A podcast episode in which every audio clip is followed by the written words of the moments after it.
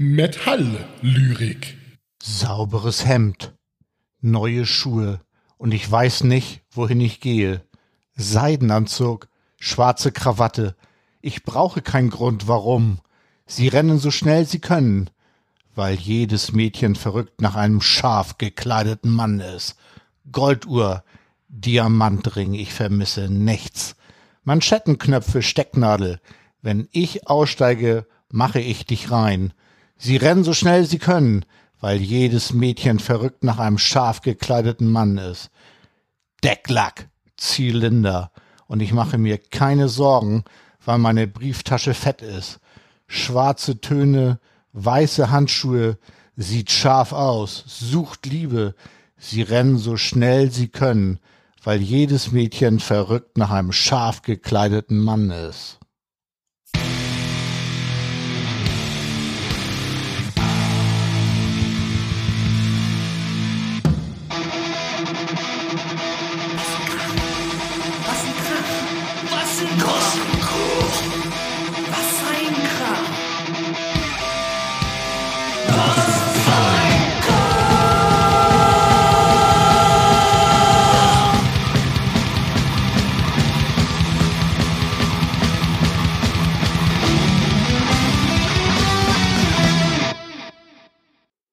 Scharf gekleidet und verrückt. Zwei Dinge, von denen wir vielleicht eins manchmal sind. Hallo, hier ist Wassenkrach Folge 20 mit mir, dem Sven, und außerdem noch mit Björn Mir den Björn.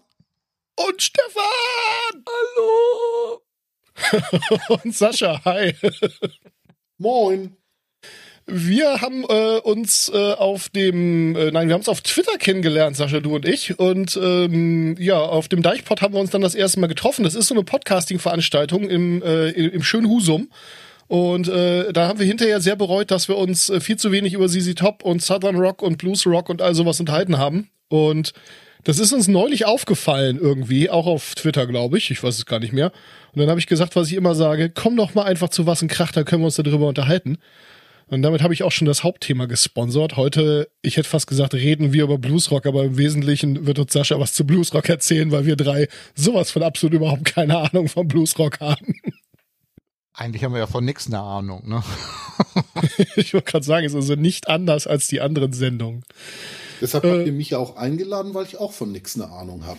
Ja, aber du kannst vielleicht wenigstens so tun, als hättest du von dem Thema einen Plan. Fake it till you make it ist mein Motto. Ja, siehst du wohl. Das hört sich nach einer Win-Win-Win-Situation an. Alle gewinnen, außer die armen Schweine, die uns Ja, Leute, ich zuhören. habe mein, mein Also Bullshit-Bingo-Block gleich voll. Also, äh, Warte mal, ich mach, ich mach's jetzt ganz voll. Achtung. Ha, die Bierflasche ist auf. Prost, Leute. Stößchen. Prösterchen. Mein Bullshit-Bingo hat heute HP Baxter voll gemacht, ja? Gott, was hat der schon wieder gesagt? Oh Gott. Ich habe ich hab ihn heute im NDR-Fernsehen in das gesehen und auf die Frage, kannst du Plattdeutsch, hat er mit den Worten geantwortet, Oh, ich, ich verstehe es, wollte- aber sprechen kann Ich ich wollte gerade sagen, ja. Und das ist, das ist ein, eine meiner arbeitsmäßigen Bullshit-Bingo-Blöcke, die ich habe und der war jetzt tatsächlich voll. Tja, verdammt. Mein, mein Plattdeutsch-Bullshit-Bingo. Ich muss, allerdings, ich dachte, ich muss allerdings zugeben, das wäre auch in der Regel meine Antwort, bis du dich da mal drüber aufgeregt hast, weil seitdem sage ich einfach immer nö.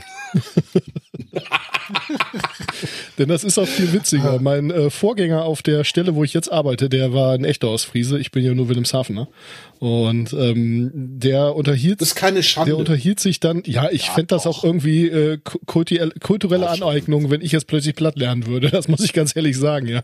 Als äh, äh, in der Elterngeneration aus NRW stammender äh, Preuße plötzlich platt lernen, also es äh, geht ja nicht, geht ja nicht schlimmer. Also ich kann nur ein Wort platt. Bonlatten ab und Dol Dreier. genau. ja, Ja, ist auch schon ganz schön spät. Äh, Danke fürs Zuhören. Ich glaube, ich war gerade mit dem Podcast durch den Tunnel. Ach ja. ja. Äh, nee, mein, mein Vorgänger hat sich dann halt irgendwann mal mit äh, einem Studenten auf äh, Platt unterhalten, als der mich quasi so bei den Laboren immer so mitgeschleift hat. Und ähm, dann äh, waren die beide sehr, sehr überrascht, als ich dann plötzlich irgendwann auf Hochdeutsch äh, in ihr Gespräch eingestiegen bin. Denn, wie gesagt, ich verstehe es, aber sprechen kann ich es halt nicht. Und äh, ja, sie. Jetzt dürft ihr es auch alle wieder sagen, weil jetzt hat HP Baxter die Bullshit-Bingo-Karte voll gemacht. das ist sehr gut. Wir müssen eigentlich mal eine Wassenkrach-Bullshit-Bingo-Karte machen. Das ist ziemlich gut eigentlich. Au ja. Das machen wir dann auf dem nächsten Oh ja. ja, genau, bei der nächsten Live-Show. Oh, das passt jetzt gar nicht zum Thema oder zu irgendwas, aber ich habe neulich aus äh, so total Nostalgie-Flashback gehabt und habe die ganzen alten, das heißt die ganzen, ganzen großen Teil der alten ähm, Podstock-Videos vom letzten Podstock nochmal wieder geguckt. Unter anderem auch unsere Live-Show und ich muss sagen, ich bin ziemlich zufrieden mit uns. Also man kann, man kann das jetzt mögen oder nicht, aber ich glaube, wir haben uns und den Podcast da auf jeden Fall fair abgebildet auf der Bühne. Ich sag mal so, also den, äh, äh, äh, sag ich mal, Publikumspreis für Dadaismus haben wir ja schon öfter mal mitgenommen, also Dem ist nichts weiter Ich hinzuzufügen. finde nicht, dass wir die Besten waren, aber wir waren die Schönsten. ist ja auch alles wie immer, ja. äh, wie war das noch? Ach Gesicht Gott. fürs Radio, eine Stimme für Print. Das so, ist- apropos Saufen auf der Bühne. Ja, genau. Ja, stimmt. Äh, wie hieß das Zeug noch? Ich habe schon wieder vergessen. Ähm, ja, Kopiklani, äh, die haben wie viele Metal-Bands ein Getränk rausgebracht, ein Wodka, schon vor einiger Zeit. Und damit haben sie jetzt äh, bei einem International World Wodka Award den äh, weltweit besten Wodka äh, in der Kategorie Infused and Botanical gewonnen. Äh, das ist voll die News, finde ich. Der Wodka hat Fichtenaroma und wird in der, ich kann es nicht aussprechen, Pynikin Distilly Company in Finnland gebraut und die brauen auch Bier, glaube ich. Äh, ich habe den nicht probiert. Keine Ahnung, wie der schmeckt. Ich glaube, äh, Stefan, du könntest ihn probiert haben, vielleicht. äh, äh, äh, nee, tatsächlich noch nicht. Ähm, Du warst jetzt meine große Hoffnung, aber nee, nein. tatsächlich, äh, Wodka ist nicht so meins tatsächlich. Ich tendiere dann eher zu Whisky und Gin und Rum. ja. Und da habe ich ja hier quasi den Hausbrenner. Äh, Nee, aber du bist ja unser Kopiklani-Fan. Deswegen Boah. ich das. Ja, ich habe ich hab tatsächlich auch das Trooper-Bier von, von Maiden noch nicht getrunken. Ich das äh, dann doch Das meist. ist nicht spektakulär, aber ganz lecker. Okay. Ja, nee, das ist äh, meistens fischt mich das dann nicht so an, dass ich dann sage, oh, wow, das muss ich jetzt unbedingt haben. Also mal ganz ehrlich, ich kann von diesen ganzen, also äh, wenn ihr das cool findet, dann findet das cool, aber diese ganzen Bands, die jetzt irgendwie äh, geistige Getränke an den Start bringen, ja, also kauft euch lieber ein T-Shirt, würde ich sagen, weil ganz ehrlich, das Zeug ist meistens irgendwie ganz gimmickig oder so, aber also ich habe den jetzt auch nicht getrunken, kann sein, dass der ganz toll ist, aber ja, meistens ist es dann halt irgendwie eher so, ja, gimmickig halt, also irgendwie nicht so der Hit und einfach viel zu teuer. Erinnere mich mal dran, dass ich dir da vielleicht off the record dann mal noch was erzählen will. ich Ja, ich habe den Wodka auch nur ins Spiel gebracht, weil er ja einen Preis gewonnen hat. Ja, tatsächlich, also das finde ich schon interessant. Also dann ist es in dem Fall tatsächlich wahrscheinlich doch nicht so gimmicky und äh, scheinbar ein guter Wodka. Wie gesagt, ich bin jetzt nicht der mega äh, Wodka-Konnoisseur, dass ich sage, oh. Also, äh, wenn du sagst, es schmeckt nach Tannennadeln, dann ist das für mich eher so, okay, es äh, schmeckt nach Fichte. Äh, ich, oder Fichte. Fichte, Fichte, Fichte, ja, Entschuldigung. Fichte äh, ich jetzt nicht so an, ja. nee. Oh, Genau. Blathering-Niveau, Blathering-Niveau, Leute.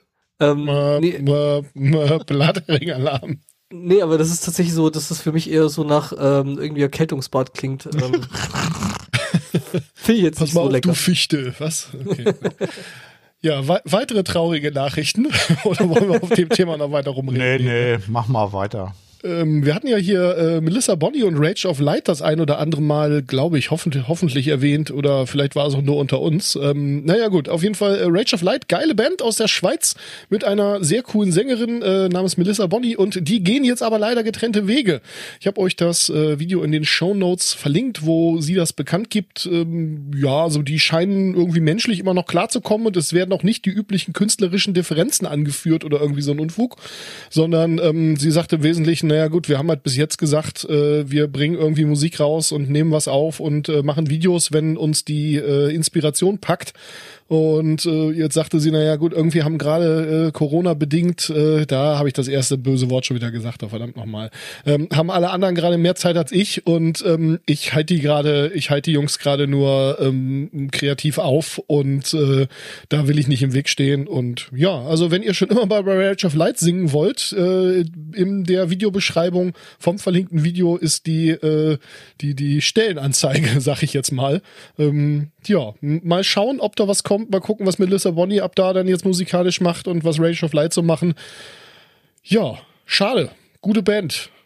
Gut, ist so. Fertig? Fertig. Abwischen. Und spülen. Oh. Der kleine Prinz ist jetzt sauber. Mutti. Äh, noch ein Scheißthema. Irgendwie, äh, hier in Hamburg ist gerade ein bisschen Wirbel in der Clubszene, weil ähm, eigentlich schon seit letztem Jahr, weil große Freiheit 36 und Docs irgendwie so komplett auf so einem Schwurbler-Kurs eingeschwenkt sind. Die haben vor ihren Läden irgendwie so Wandzeitungen aufgehängt und über den Clubs hängen so riesen Banner von wegen, ich muss das doofe Wort benutzen, mache ich jetzt ruhig, ne?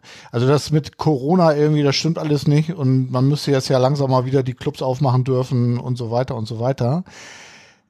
Das heißt, die haben wirklich Flächen für Wandzeitungen aufgehängt, wo so Statements zu Corona hängen und da ähm, machen so illustre Leute wie Ken Jebsen ähm, und andere irgendwie Front gegen die Corona-Politik. Nun muss man natürlich sagen, dass so, vielleicht sind nicht alle Maßnahmen, die wir jetzt so in den letzten 14 Monaten erlebt haben, tipptopp gelaufen. Aber dass man da jetzt irgendwie vor so einem Metal- und Rockclub, ja, Corona-Leugnern irgendwie eine Plattform bieten muss, das äh, ist irgendwie nicht so pralle, glaube ich. Nö, das muss man nicht, das darf man nicht und das könnte, das soll man auch nicht. Und äh, gut, mein letztes Konzert in den Docks ist schon ein bisschen her und das wird dann wohl auch das letzte für immer gewesen sein. Ich muss auch sagen, ich, ich kann ja die Club, äh, generell die Clubbesitzer äh, zu einem gewissen Grad verstehen, weil denen brennt natürlich jetzt auch gerade der Arsch. Also das ist ja kann völlig klar. absolut verstehen, dass die Leute enttäuscht sind von unserer Regierung oder von unseren Auch. Regierungen auf sämtlichen Ebenen. Das bin ich auch. Ich kann absolut verstehen, dass äh, allen. Leuten in der Veranstaltungsbranche von Bands über äh, Ton, Licht, äh, Verleih, Booking, was weiß ich, dass denen allen irgendwie die Krawatte brennt und dass die alle die Schnauze voll haben. Das kann ich total verstehen. Ich kann Existenzangst verstehen und so weiter und so fort. Aber wer anfängt, solchen Nazis? Menschen, ja, äh, irgendwelchen komischen Pack da eine Plattform zu bieten und zu behaupten, Corona gäbe es nicht und wir würden in einer Diktatur leben und dieser ganze Unfug, ja, die können sich mal alle schön ficken. Und das meine ich nicht im positiven Sinne. Der hat Yoshi vom ZSK was Schönes gesagt. Irgendwie. Er hat gesagt, äh, wir spielen nicht hinter den Türen, wo draußen diese Scheiße dran hängt. Und ich finde, das, mehr muss man dazu nicht sagen. Amen. Äh, was ich cool fand, ist, dass ähm, Clubkombinat, das sind so, das ist eine Vereinigung von 200 Hamburger Clubs. Unter anderem sind auch die große Freiheit und auch das Stocks mit drin. Die haben irgendwie einen offenen Brief geschrieben und haben darauf hingewiesen, dass das der falsche Weg ist. Das Übel und Gefährlich hat nochmal auch einen offenen Brief gemacht, nochmal extra. Das ist auch ein Hamburger Club. Ähm, den haben noch 50 Bands mit unterschrieben, wo sie auch darauf hingewiesen haben, dass das wohl irgendwie der äh, nicht so richtig ist. Und der Malte Lanken hat sogar im BLF äh, gesagt, dass ähm, man äh, diesen Plattformen keine Bühne bieten sollte, weil es antisemitisch und rassistisches Gedankengut ist und für Akzeptanz sorgt und dass er das ganz schlecht findet. Was auch großartig ist, finde ich, es gibt Boykotterklärungen fast aller großen Konzertagenturen, äh, unter anderem Carsten Jahn, KFKP Scorpio und auch das Reeperbahn Festival hat sich da irgendwie distanziert. Ja, und ich glaube auch beim Docs, der Hauptveranstalter, der irgendwie da 80 Prozent der Veranstaltung gemacht hat, der hat wohl auch gesagt, ja gut, dann suche ich mir halt was anderes. Mhm. Und äh, was mich ein bisschen überrascht hat, das habe ich erst dadurch äh, mitbekommen, dass Ole dankenswerterweise, Ole vom Blathering, äh, dankenswerterweise irgendwie einen Tweet ähm, retweetet hat, wo jemand, ähm, das können wir mal verlinken, irgendwie so diese ganzen Zusammenhänge zu diesen Geschwurbel da irgendwie so zusammengetragen hat. Also unter anderem hängt auch das Hamburger Stadtmagazin Oxmox da mit drin. Also traurig, traurig alles, weil sowohl Docs als auch Große Freiheit eigentlich, naja, eigentlich deutschlandweit bekannte Clubs sind und da haben mhm. schon viele äh, ja, coole Bands gespielt. Irgendwie, ja. Gut, also ich werde ähm, beide Läden auch nicht mehr betreten, ehrlich gesagt. Wir haben ja in Kiel das gleiche Problem mit einem Club. Und bei uns ist ja das Problem, wir haben nur den einen eigentlich, ne? Aber oh ist das so zusammengeschmolzen? Kiel ist bei mir ja auch ein bisschen her inzwischen. Was mit der Pumpe? Ja, Pumpe, Pumpe geht immer noch. Ähm, aber also wir haben auch noch das Max, das ist, das ist auch noch da, aber sag ich mal, in der Größe war es das dann auch schon, ne? Mhm. Und das ist, das ist ja, das ist ja eine schöne Größe, sag ich mal. Und das war. Ja, auf jeden Fall. Also der Club, den es hier in Kiel betrifft, das war eigentlich der einzige, in dem ich mich in meinem Alter und mit meinem Grad der Queerness ähm, halbwegs wohlfühlen konnte. Das ist ein harter Schlag.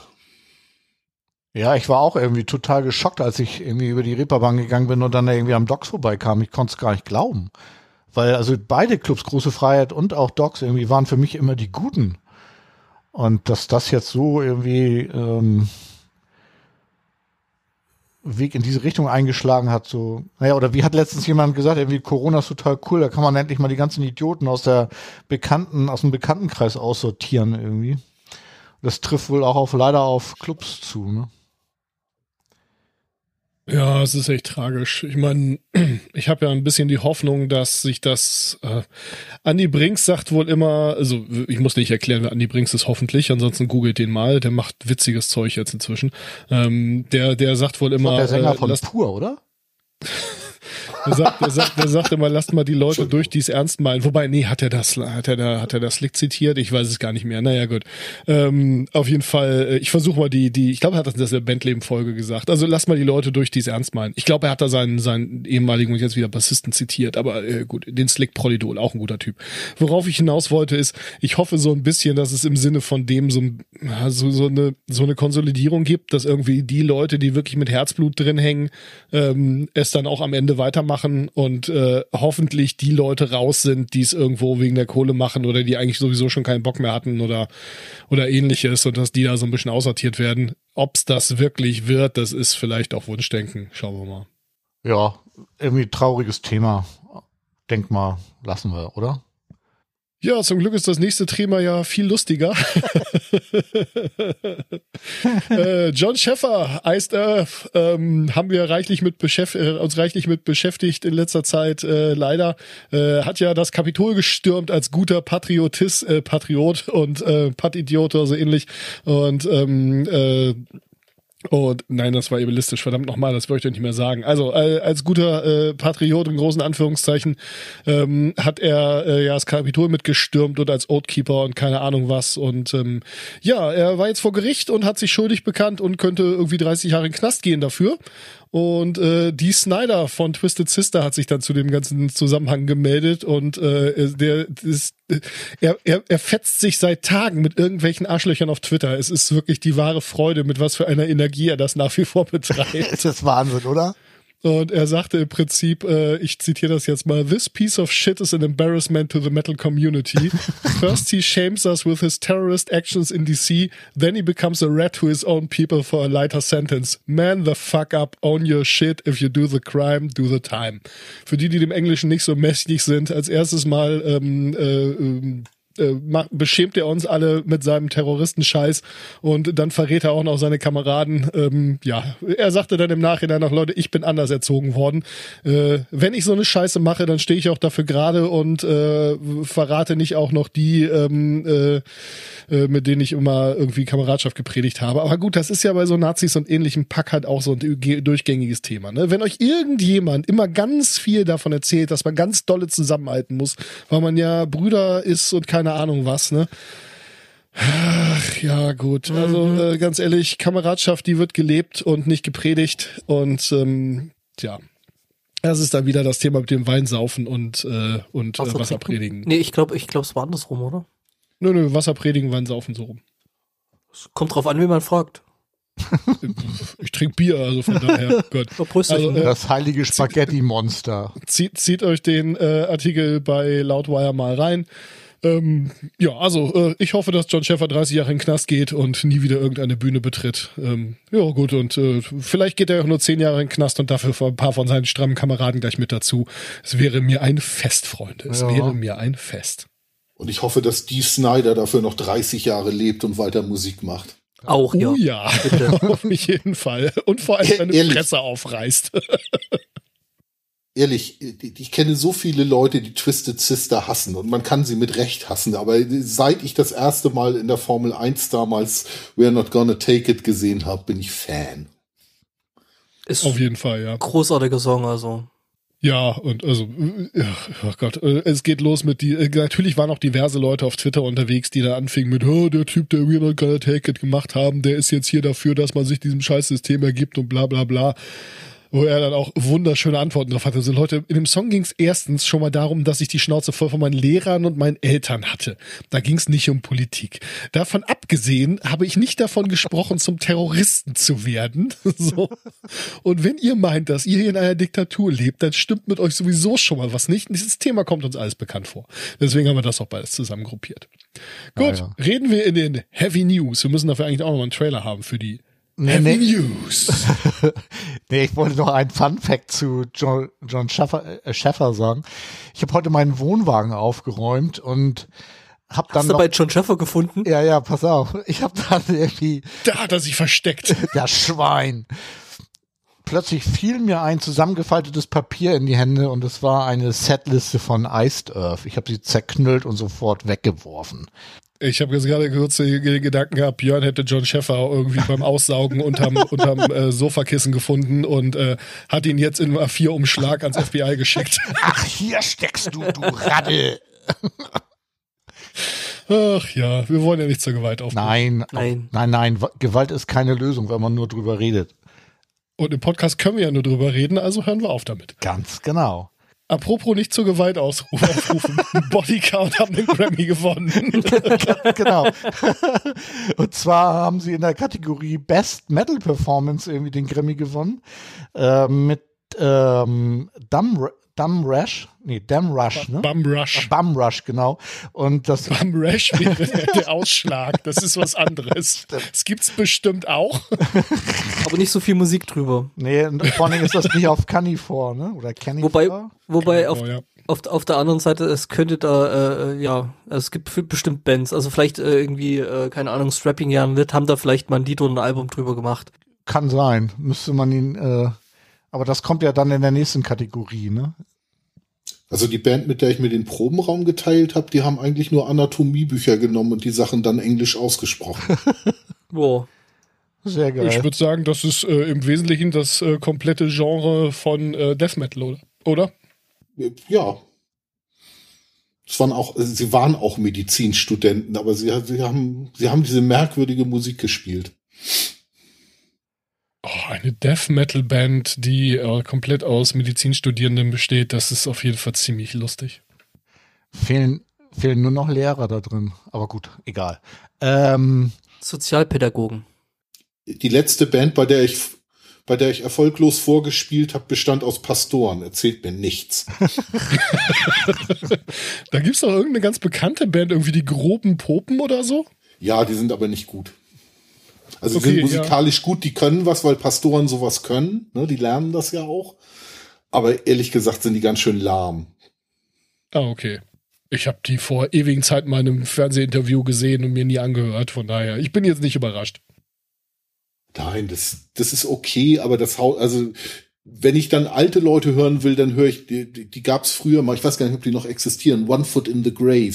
Das war eine Punkband aus Texas, die aus Senioren, die im Seniorenheim waren, bestanden. Finde, Die waren echt geil. eine wirklich gute Überleitung zu Halloween. Ach Mann, ich habe immer noch was zu sagen zu dem Thema und ihr macht immer schon tolle Überleitungen. So. Entschuldigung. Hau raus, hau raus. Wisst ihr, gegen wen äh, Body Count äh, den Grammy gewonnen hat? Wer noch nominiert war? Nein, erzähl's uns. Unsere Freundin Poppy. Verdammt. Ja. Na gut, das haben sie, haben sie korrekt gewonnen. Aber das Poppy-Album ist auch wirklich gut. Ich habe da noch gar nicht richtig reingehört. Wir wollten ja damals ins Konzert und das ist, haben- hat's ja leider nicht mehr stattgefunden. Ne? Nee, richtig. Ich glaube, es ist aber immer noch eine Wiedervorlage. Also es soll irgendwann Also- noch mal passieren. Ja, ja, also da, äh, genau. Mir ist, ja, mir ist ja letzte Woche aufgefallen, dass ich letzte Woche ja eigentlich für Donnerstag äh, Karten für Manowar in Zwickau gehabt hätte. Da hast du aber Schwein gehabt, doch. Ja, ist jetzt auf nächstes Jahr verlagert. Ich wollte eigentlich. Corona hat ja auch seine guten Seiten. mein Reden, mein Reden. Also ich weiß nicht, was mich an dem Satz mehr stört, in Zwickau oder Manowar. Ja, ich ich komme ich komm aus der Ecke, also Da Aber- kommen da sogar zwei gute Sachen her. Du und der Trabi. da kann ich jetzt nicht gegen diskutieren. Ich wollte übrigens auch zu Manowar, aber in Bremen. Ein Kumpel meinte, das müssen wir uns geben irgendwie. Nein, müsst ihr nicht. Aber gut, äh, doch. Macht, eu macht eure eigenen Fehler. Ihr seid alt genug. Irgendwann müsst ihr halt selber fliegen lernen. Na gut, okay. Äh, fliegen lernen. Genau, Halloween. Wir waren vorhin bei alte Männer, ne? Oder wie war das? Es ist wirklich äh, ausgezeichnet. Ähm, äh, der Scherzkeks Björn hat natürlich Halloween in die, ähm, in die Karte geschrieben und ich habe mich die ganze Zeit gefragt, warum er über Halloween redet. Okay, dann Und ich, ich habe wirklich original vor zehn Sekunden erst gerafft, dass das nicht Halloween, sondern Halloween heißt. ich fand's total lustig. Lasst mich einfach hier. Ich fand's, ich fand's total lustig, wie Sascha vorhin noch gesagt hat, was, die gibt's noch? Und ich dachte so, okay, Sascha kennt diese Band, ich kenne die nicht. Oh, zum Glück war ich nicht der Einzige, der so Ja. doof war. Ich bin gerade auch sehr erleichtert. Kinder, ich bin jungen 52. Ja gut, das, das können wir ja nichts für. Sascha, die Ich jungen hab- Leute kennen sich mit der Musik einfach nicht aus. Nee, das ist einfach Das so. ist so. Also ehrlich, ich habe Halloween nie wegen ihrer Musik, aber immer wegen ihres exorbitanten Einsatzes der Farbe rosa in Videos und Bühnenshows und auch bei Gitarrenlackierungen sehr geschätzt. Boah. Das finde ich gut. Sascha, kannst du noch ein kleines bisschen mehr Gas geben? Du bist jetzt doch wieder ein bisschen entspannter an der Stimme. Ja, mache ich. Dankeschön. Ja, auf jeden Fall. Warum reden wir über Halloween? Weil sie ähm, eine neue Scheibe rausbringen. Am 18. Juni kommt das 16. Studioalbum raus und ratet, wie es heißt. Halloween. Nee, Halloween. Und es gibt auch schon die erste Videoauskopplung Skyfall, die der gute Kai Hansen geschrieben hat, der ja Gründungsmitglied von Halloween ist und so knapp 30 Jahre, glaube ich, nicht dabei war. Und daran merkt man schon, wie alt die Musiker sein müssen. Ich glaube, Kai Hansen ist 62 geboren. Kann jeder ausrechnen, wie alt er ist. Äh, ich habe mir das mal angeguckt. Ich finde, es ist guter Power Metal irgendwie. Und ähm, ich freue mich Ich höre irgendwie auf die jetzt Scheibe.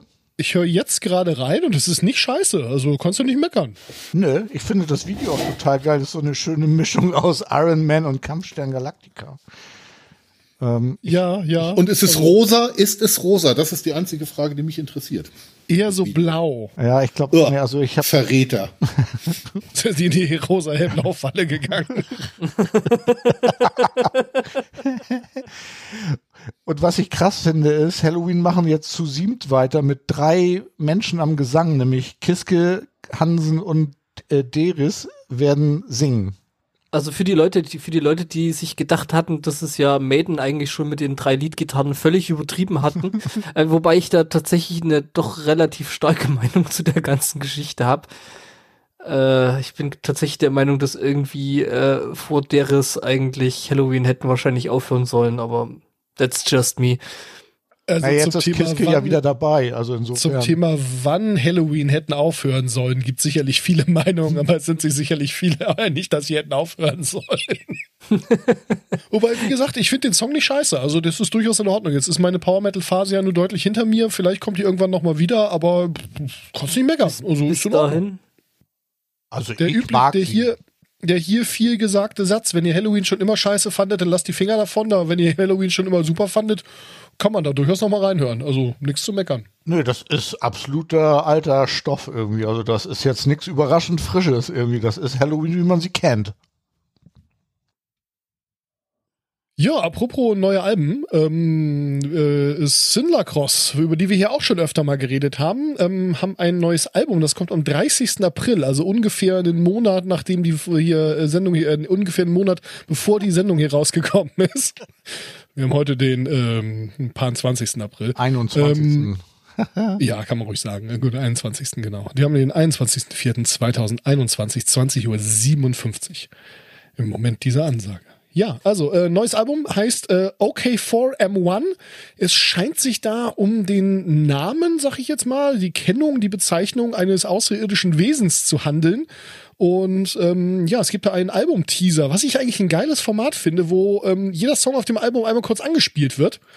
Und ähm, da kann man durchaus mal reinhören. Ähm, ja, ähm, die ersten zwei, äh, früher hat man gesagt Single-Auskopplung. Entschuldigung, ich habe Schluck auf gerade hier von meinem Weizenbier hier. Ähm, die ersten zwei Single-Auskopplungen sind auch schon da. Äh, Pitch Black und The Last Day of Eris ähm, scheint ein Konzeptalbum zu sein, wo es irgendwie halt um diesen Organismus geht und was dieser Organismus so erlebt.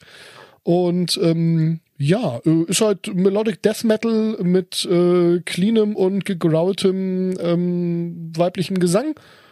Und ähm, ja, macht Spaß. Also äh, hört sich sehr, sehr gut an. Ich mag die beiden Lieder, die da äh, bis jetzt rausgekommen sind, auch sehr gerne.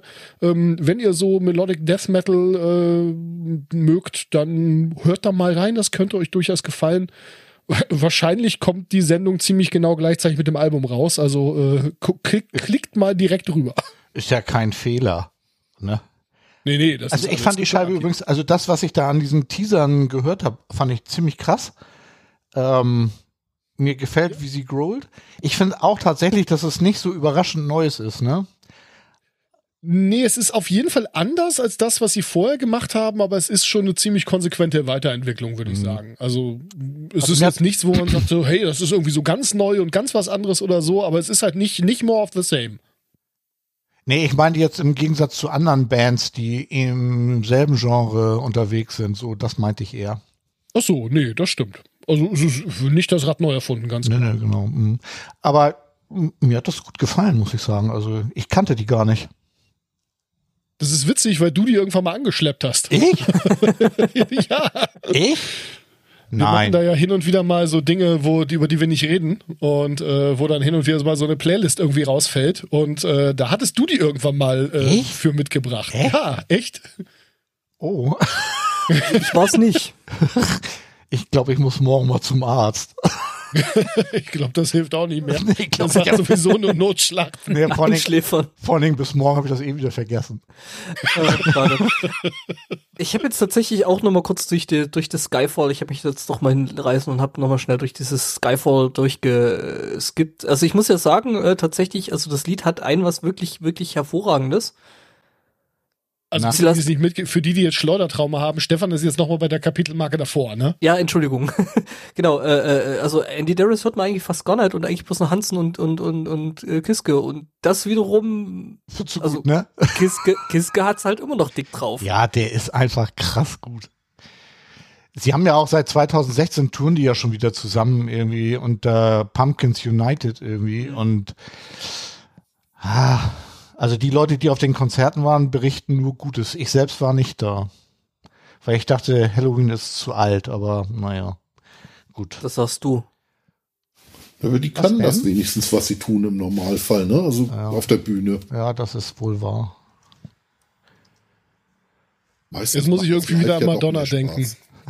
Madonna ist irgendwann mal gefragt worden, warum sie denn eigentlich immer nur so junge Kerle datet, äh, ob die denn nicht irgendwie äh, im Bett gar nicht wüssten, was sie tun. Und daraufhin hat sie gesagt, naja, die wissen zwar nicht, was sie tun, aber die machen es die ganze Nacht. Ähm, das fiel mir dann in dem Zusammenhang gerade wieder ein. Und du denkst, von mir kriegen die Leute Schleudertrauma. Hey, Madonna mag kein Heavy Metal von der Musik her sein, aber vom Lebensstil aber sowas von. Ja, das definitiv. Um was ein Krach passt hier auf jeden Fall. Können wir Oma einladen? Stimmt, ich rufe sie mal an. Mal, sehen, wa- mal sehen, wann sie Zeit hat. Ähm, ich bin dran, oder? Jo, bist du, Kotzen Smith. Genau, der, die, der gute Musiker, dessen Name in Deutsch nicht so cool wirkt, ne? Also Smith und Kotzen haben eine neue Scheibe rausgebracht, oder nein, die haben die, die erste gemeinsame Platte rausgebracht, die jetzt schon am 26. März, also vier Monate nachdem, äh, vor dieser Sendung irgendwie, nein, ähm, ist, ich finde es ist eine geile Scheibe. Ich glaube, in der Sendung, die wir nicht nennen dürfen, haben wir sie schon mal gespielt. Haben wir. Nein, haben wir sie natürlich nicht gespielt. Nee? Nee, haben wir nicht. Nee, nee. Äh, Würden wir ja nie machen. nee, genau. Ähm, I, the only thing I fear is GEMA. Hat mein Sohn vorhin gesagt, soll unser Sendungstitel heute sein. Ähm, ja, Adrian Smith, Iron Maiden und Kotzen ist Poison und Mr. Big irgendwie. Und ich finde, die passt in die heutige Sendung, weil es ist geiler Bluesrock, irgendwie Hardrock. Ja. Ähm, ich finde, die Scheibe ist gut geworden. Kann man sich echt, ich höre die, also wenn ich mir Mucke anmache, ist das immer eine der ersten, die ich irgendwie äh, höre. Also wenn ich mir mal Musik anmache. Also mal. Ich mache ja nicht so oft Musik an. Und Musik mag ich nicht so gerne. Deshalb Apropos. Musik mag ich nicht so gerne. Krypta haben wir reichlich abgefeiert, die, äh, ich sag mal, Abspaltung von ähm, Nervosa. Ähm, ja, äh, endlich ist das neue Album da, hatte ich gedacht, und dann war es doch nur die Single, verdammte Axt. Äh, From the Ashes heißt das Ding, hat ein sehr cooles Video dazu und äh, ich liebe es. Völlig anders, meiner Ansicht nach, als das, was sie vorher bei Nervosa gemacht haben. Sehr viel sehr viel deathiger, sehr viel blackiger. Ähm, also äh, ja, ich, ich bin begeistert, äh, schockverliebt in die nächste Band. Ähm, voll geil, geiles Video, auch irgendwie mal wieder im Wald mit äh, viel Feuer und äh, durch an Ketten durch die Gegend gezogenen Särgen und allem, was so dazugehört. Ach, wie herrlich ist das denn? Hat schon, hat Die schon 80er alles, waren doch ganz geil. hat schon alles so ein bisschen, bisschen so, so äh, Black, also ziemlich derbe Black Metal Anleihen. Auf Also jeden so durch, Fall durch, ganze durch den Wald rennen und Trolle, äh, Trolle killen. Äh, ich finde den Gitarrensound da halt auch sehr geil, weil man halt auf der einen Seite, äh, weil es halt dieses, dieses Black Metal Riffing ist und auch ähm, vom, vom Schlagzeug und vom Bass her doch sehr, sehr äh, schwarzmetallisch daherkommt. Aber die äh, Gitarre von Sonja Anubis hat halt tendenziell eher immer noch einen, ähm, einen, einen klassischen, ja, ich würde sogar fast sagen, einen klassischen Heavy Metal Sound. Ähm, und ähm, ja, es ist, ich finde soundmäßig ziemlich, ziemlich spannend und ähm, ja, ich bin Fan, ich es erfüllt voll, was ich gehofft Also- habe und äh, ja. Im Großen und Ganzen kann man eigentlich sagen, wenn man eine Black Metal Scheibe nimmt und die mal in gut produziert, dann klingt das so.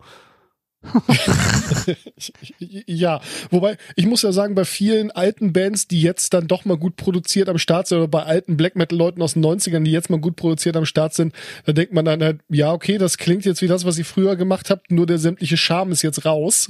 so. Ja, das Ding Und- ist halt, dass sie in der Regel halt auch nicht wirklich spielen können. Ja, ja, das ist hier nur überhaupt nicht der Fall. Also, Gar nicht, äh, null. Also Ja, ich, äh, ich kann die gar nicht hart genug feiern. Ähm, voll gut, Krypta.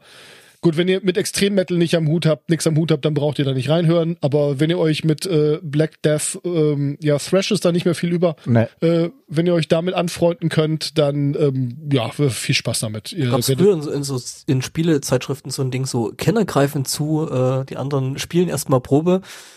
Richtig, ja. Und ganz wichtig, schön grünen Tee dazu trinken, ne?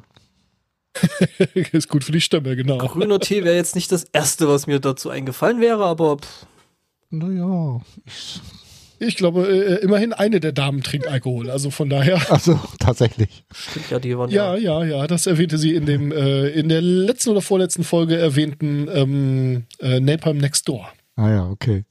Äh, was ich mich noch frage, welche Trolle in, im Regenwald in Südamerika rumrennen, aber das klären wir nächstes Mal, glaube ich, ne? Oder? Ja, da gibt's bestimmt irgend sowas in der Richtung. Also als wenn aus den mittelgroßen Städten, aus denen die ganzen äh, Bands da üblicherweise in Skandinavien kommen, irgendwelche Trolle unterwegs wären. Aber äh, gut. Norwegische Exporttrolle. Ich meine, die müssen ja auch irgendwo hin. Ja, Ich stimmt. habe hier, ich hab hier in der Tat so einen kleinen norwegischen Troll auf meinem Schreibtisch sitzen. Äh, kann ich vielleicht mal ein Foto von machen? Au ja. Abart, bist du's? Also A- Abart hat er. Oh Gott, also Plattdeutsch kannst du nicht, aber bayerisch oder was? Nein. Genauso gut wie Plattdeutsch. Oh, fuck. Äh, er, ist mal, er ist mal runtergefallen, deswegen fehlt ihm ein Horn, aber ich mache mal ein Foto für die Shownotes. Au ja. Komm, gibst zu, du hast in Wirklichkeit ein rosa Einhorn und du behauptest, das war ein norwegischer Troll. Genau, dem Äh, natürlich ein Horn fehlt. Mein Einhornkostüm hängt im Flur. Wie, das hast du jetzt nicht an? Es wäre ein bisschen warm und es läuft ja gerade keine Kamera, deswegen wäre das ja auch sinnlos, aber Äh, Also natürlich. Hä? Hallo? wieso was an? Verstehe ich jetzt nicht. Wir podcasten. wird doch eh immer nackt Ja. oder mindestens ohne Hose. Ich Also. verstehe es nicht. Da sag ich doch. Hallo, deswegen habe ich kein Bin ich hier nicht bei Shopping Queen? Nein. Oh, verdammt. Okay, wie zur Hölle sind wir da jetzt jedes Mal, hingekommen? ne? Weiß ich nicht, keine Ahnung. Wir kommen Das jetzt ich nicht. jedenfalls. Und jetzt hat Björn auf jeden Fall ganz viele äh, Kapitelmarken, die er noch abarbeiten muss, bevor wir zum Hauptthema kommen. Stimmt. Äh, ich komme jetzt zum Thema coole Musikerin und habe äh, Jackie Ranson ähm, dafür vorgeschlagen. Und ich finde die klasse. Ich habe irgendwie das, ähm, sie hat irgendwie live in Texas gespielt und das habe ich gesehen und fand sie einfach total großartig. Ist kein Metal, ist eher so Blues, Blues Rock irgendwie. Ähm, sie ist irgendwie studierte Musikerin und singt fantastisch und spielt noch besser Gitarre, wie ich finde. Sie hat inzwischen drei Alben rausgebracht und ähm, ja, wie sagst du immer so schön, Sven, ich war schockverliebt in die Dame und kann sie nur empfehlen. Wir verlinken mal das ähm, Live in Texas Full Concert Video auf YouTube. Ähm, denke ich jedenfalls und ähm, hört da unbedingt rein. Ich finde sie großartig. Oh, ich muss schon wieder weitermachen. Ach, da ist die. Oh. Ich wollte sagen, du hast einen ganzen Sack voll Kapitelmarken, die jetzt irgendwie noch äh, über sind. Wir hatten irgendwie nicht so viele Themen. Von Stefan kam nicht so richtig was, äh, dementsprechend Nee, zieh einfach durch. Ich, ich mache einfach, ne? Ähm, ich bin irgendwann mal aufgrund der äh, Musikbeschallung aus dem Zimmer meines Sohnes mal in die Korea-Ecke abgebogen und habe dort Yellow Monsters entdeckt und höre die auch im Moment rauf und runter. Das ist so Korea-Punk-Metal. Ähm, kann man auch gut mal reinhören. Ich denke, wir verlinken mal äh, ein Video. Dann habe ich in der Kategorie ähm, Lustiges ähm, bei Twitter. Wir müssen unbedingt so eine Kategorietrenner haben. Ich finde das irgendwie sinnvoll. Ähm, Wir ich können, wir können Jon ja mal fragen, ob er uns da ein paar einspricht. Oh ja. Ähm, Lustiges bei Twitter. Dun, dun, dun. Ähm, ich habe auf dem Heise-Forum irgendwie was Lustiges gefunden. Und zwar hat dort jemand versucht, für einen äh, High-End-Verstärker einen Elko zu ersteigern. Er hatte sich vorgenommen, 10 Euro zu bezahlen. Hat nicht ganz geklappt, Knapp. Ähm, weil der gute ähm, Blackgate, äh, der Kondensator aus der Blackgate-Serie vom Hersteller Rubicon, ich kenne das überhaupt nicht, ich habe keine Ahnung, was das ist. Also Rubicon, Ru Rubicon so in dem Audiogramm ist schon irgendwie so, ja, Ah, das, das, ist gute, ne? das, das, was du da halt schon irgendwie da so reinsetzen willst, also wenn du jetzt gerade irgendwie ein schönes, hübsches Mischpult hast und, äh, weißt du, dann nimmst du halt schon mal die guten Rubicons, aber die kosten halt jetzt nicht das, wofür die zwei Dinger da über den Ladentisch gegangen sind. Ja, genau. Also er hatte, er hatte sich das Limit auf 10 Euro gesetzt, weil war ja auch eine Schelle dabei, hat er geschrieben, fand ich sehr lustig. Ja. Äh, der ist über den Tisch gegangen für 1525 Dollar und ich weiß nicht.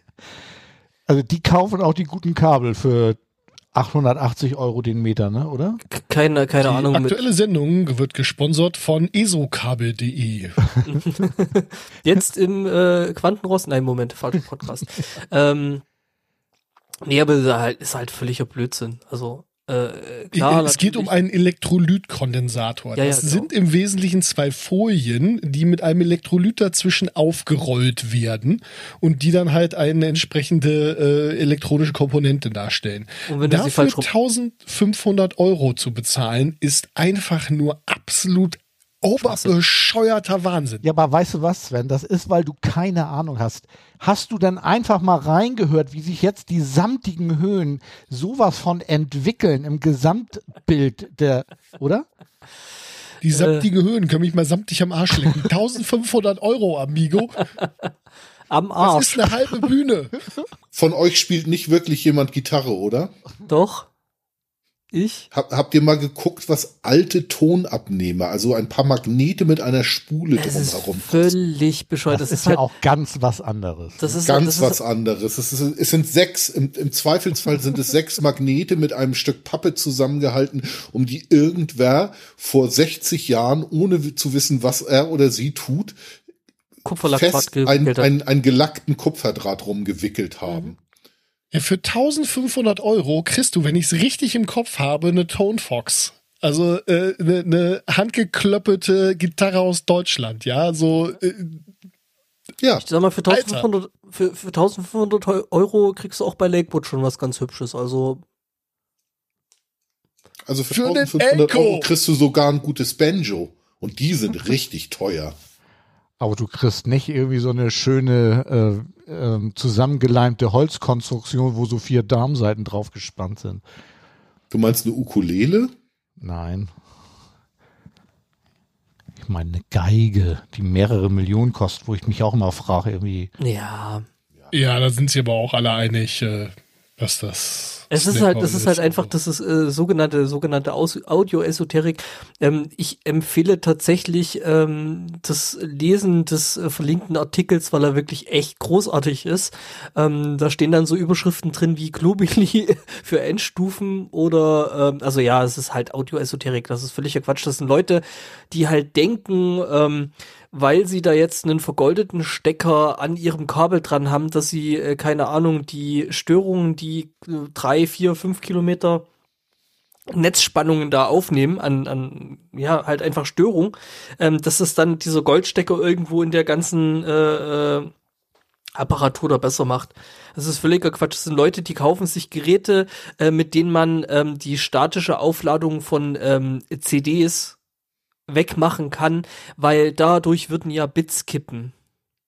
Ach, du Das Scheiße. gibt, das ist kein, das ist kein Bullshit, das gibt es wirklich. Ich hatte äh, irgendwann mal wirklich so ein HiFi, äh, äh, mi- mir ist aus irgendwelchen Gründen so ein, so ein äh, HiFi-Journal mal in die Hand gefallen und das ist ohne Scheiß, also ich weiß nicht, was die Leute genommen haben, die das schreiben, aber ich möchte davon auch was. nein, nein, Leute, lasst davon die Finger, ja. Das ist zu gefährlich. Ich glaube, die goldenen Kabel haben sie auf den Digitalkonvertern stecken, ne? Oder? Ja, natürlich. Wo sie dann Also ich kann dazu nur die Quantenrost-Folge, kann die Quantenrost-Folge Epsilon empfehlen, Elektrogrillkabel, wo wir uns mit Udo hingesetzt haben und äh, der uns da mal äh, viele Dinge zu erzählt hat. Ähm, also äh, wir meinen das nicht ernst, das würde ich in der Rolle niemals zugeben, aber äh, es gibt Leute, die glauben so eine Scheiße, ja. Don't be that guy. Also Mann, Mann, Mann. Es gibt Leute, die glauben, die Erde ist eine Scheibe. Also insofern wundert mich nichts mehr. Ne? Ja, ähm, das ist alles ganz furchtbar. Ja, das. Aber wie gesagt, also wirklich, äh, hier ist äh, auf Heise äh, ist äh, wirklich ein wirklich, wirklich guter Artikel. Und das Beste an Elko-Kondensatoren ist doch immer noch, wenn du sie falsch äh, anschließt, machen sie Puff. stimmt. 1525 Euro. Pardon. Ups.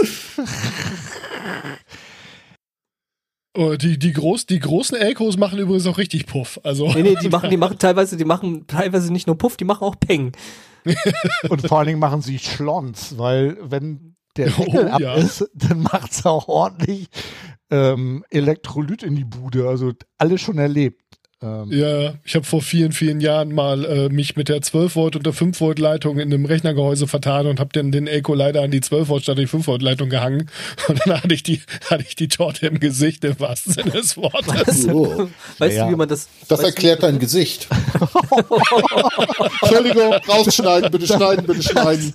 das Radio Da gesehen. wird nichts geschnitten. Ja, das ist dann, das ist dann äh, the moment when the magic smoke escapes, ne? Also der magic smoke ist ja das, was äh, elektronische Bauteile eigentlich am Laufen hält. Genau, es riecht elektrisch. Aber Sascha, du hast recht, wegen dieser schweren Verbrennung habe ich jetzt den Bart. Sven. Ich dachte, weil der das so sexy macht. Oh. Auch. Das ist ein äh, sehr gewünschter Nebeneffekt. Hallöchen. Hallo. Wie geht's denn so? Äh, okay, also Ich hab- übrigens, je, Sven- jegliches Gespräch zwischen Sascha und mir, das im, äh, in der Ankündigung dieser Sendung, in, in der Anbahnung dieser Sendung stattfand, fand genau so statt. also, es war immer nur, hi, wollen wir zusammen podcasten? und wirklich nur so die ganze Zeit. Es war großartig, wie immer. Wie heißt die Sendung hier war noch? sowieso sehr schön. Wo sind wir hier bei Tinder nicht? Ne, wie, nee, wie heißt das nee. noch? Äh, Grinder, glaube ich. Grinder, ne? Genau. Mhm. dann. Ähm, Was ein Grinder? oh Gott. ähm, Das ist auch ein guter kann, Sendungstitel. kann, kann ich die Sendung noch mal sehen? Mach- Macht mal schnell thematisch weiter. ja, ist genau. Ähm, der gute Ole, der, den wir vorhin ja schon mal erwähnt hatten, hat uns per Twitter irgendwie äh, einen kleinen Videoschnipsel irgendwie zukommen lassen. Danke, Ole. Äh, sehr lustig. Da wird gezeigt, wie sich zwei Menschen in einem Supermarkt begegnen und es kaum fassen Wo wir gerade können. bei Grinder sind. genau. Passt wie Arsch auf Eimer. Äh. Ähm, ja, lustiges Video. Wir äh, verlinken den Tweet. Also es ist so, dass sich da zwei Herren irgendwie im Supermarkt begegnen und beide haben Metal-Shirts an und wie sich das entwickelt, schaut rein in unsere Show Notes. Wie habe ich das gemacht, Jungs? Gut, ne? Ja, Be besser als, als sonst, ja. Ja, danke. besser als erwartet. Ähm, ich weiß gar nicht, wo ich das Ding her habe. Ich glaube auch von Twitter. Es gibt ein sehr lustiges äh, Video für die von der Lieblings, also da covert jemand einen Song der Lieblingsband von Stefan, den Song Hold of the Rosie. Und was da der Knasus Knacktus ist, werden wir hier natürlich auch nicht verraten. Nur so viel, es ist wirklich lustig, wie ich finde. Was sagt ihr? Schon, ja. Es ist fantastisch, ja. Ähm, es ist natürlich ein bisschen doof gerade für, für Sascha. Ich schicke dir das Video mal eben per, äh, äh, per, per Direktnachricht. Also ich muss ja sagen, das ist so viel Talent, also das, das ist äh, wirklich schon knallhart am Original, wenn nicht besser. Und das sagst du als großer Das sag Fan, ne? ich als, also, ja, ja, ne? das, also Aber- das muss man jetzt noch dabei berücksichtigen, finde ich. aber holla die Waldfee. Ich sag's dir. Ja, best, beste, bester Gesang, der es, den es jemals zu ACDC gab. Jetzt hast du es verraten. Ach so, ich hatte ja auch schon den Liedtitel gesagt, ne? Hm. Stimmt. Ja, gut, ich bin damit durch. Ja, dann äh, äh, entspann dich mal einen Moment. Äh, jetzt ist ist Sascha dran mit Reden. Moment, ich muss jetzt erstmal Whole Lotta Ray Rosie angucken. es ist ganz großes Tennis, oder? Das ist super. Aber ich stimme völlig zu, ist der beste Gesang, den ACDC je hatten. Gott, du magst ACDC auch nicht. Doch, ich liebe ACDC. Eine Band, die über 50 Jahre mit Das spielt. demselben Song jedes Mal wieder al komplette Alben füllt. Das, also, entschuldige bitte, da muss man doch bitte niederknien und dieses Talent zumindest anerkennen. Sascha, erinnere mich bitte dran, dass wenn wir uns das nächste Mal sehen, möchte ich dir bitte einen High Five geben. Ähm, also, äh, äh, ganz im, ganz im Ernst. Ich bin völlig unanfällig für Merchandise und solche Sachen. Ich be- glaube, ich besitze nicht ein einziges Band-T-Shirt. Aber meine Lieblingsgitarre ist eine Gibson SG, Ach nicht ja? nur, weil sie meine eigenen Initialen trägt, sondern tatsächlich, weil ich ehrlich gesagt den Sound und die Riffs von ACDC liebe. Tja, Stefan, was war jetzt mit dem High Five? Äh, kann ich verstehen. Auf der anderen Seite, gut, SG liegt mir nicht ganz so, weil, ja gut, du musst da halt den Hals nur angucken, dann verstimmt sich das Ding schon. Ja, ich habe einen, einen White Fat Hals, weil ich ja auch fette Finger habe. Was hast du jetzt gesagt? Das ist ja nun mal so, da muss man ja nicht um den heißen Brei rumreden. Aber ehrlich, ich liebe diese Gitarre und ich bin jeden Tag froh, dass ich mich zwei Tage lang durch meinen örtlichen Musikladen damals gespielt habe und allen Leuten unfassbar auf die Nerven gegangen bin damit, ähm, bis ich dann am Ende gesagt habe, sie ist einfach geil und heute mit meinem kaputten Rücken finde ich es noch geiler, weil dieses Ding unfassbar leicht ist. Sie sieht Hm. natürlich bei mir mit zwei Metern Größe aus wie eine Kinderukulele. Aber das ist wohl wahr, ja. Okay, da möchte ich irgendwann mal ein Foto von sehen. Ja, Ähm, das kann ich, aber kann ja, ich dir gerne mal machen. Aber also vom Sound und von der Bespielbarkeit, und das ist noch nicht mal eine hochpreisige, das ist, das ist eine ganz günstige gewesen, ähm, die, die Gibson irgendwann mal hergestellt hat. Und die ist einfach der Knaller. Ja, tolle Gitarre, ist toll. Also äh, da gibt's nicht viel zu wackeln. Das Also. brauchst du jetzt nicht rumstottern. Das hast du Ja. gerissen. Ja, ich werde mir, ich werde mir irgendwann, äh, auch wenn ich ja doch eher hartmetallischer unterwegs bin, ich werde mir irgendwann auch noch mal eine Stratocaster äh, von Fender kaufen, weil die Dinge sich einfach total geil bespielen lassen.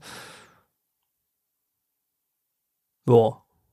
Ja, wie kommst du da jetzt wieder raus? Ich weiß es nicht. Ähm, Stratocaster spielen, glaube ich, auch CC Top, oder? Nein. Sie, sie Nee. top spielen absolut alles.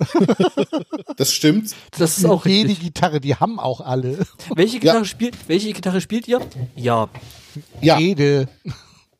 Äh, Es ist wirklich krass, ja. Also ich habe, äh, wir haben diese Sendung zweimal verschieben müssen. Ähm, beide Male wegen mir. Ähm, einmal, weil ich, weil sich da noch ein anderer Termin zwischen gedrängelt hat und äh, Sascha dann keine Zeit mehr hatte und das andere Mal, weil ich krank war.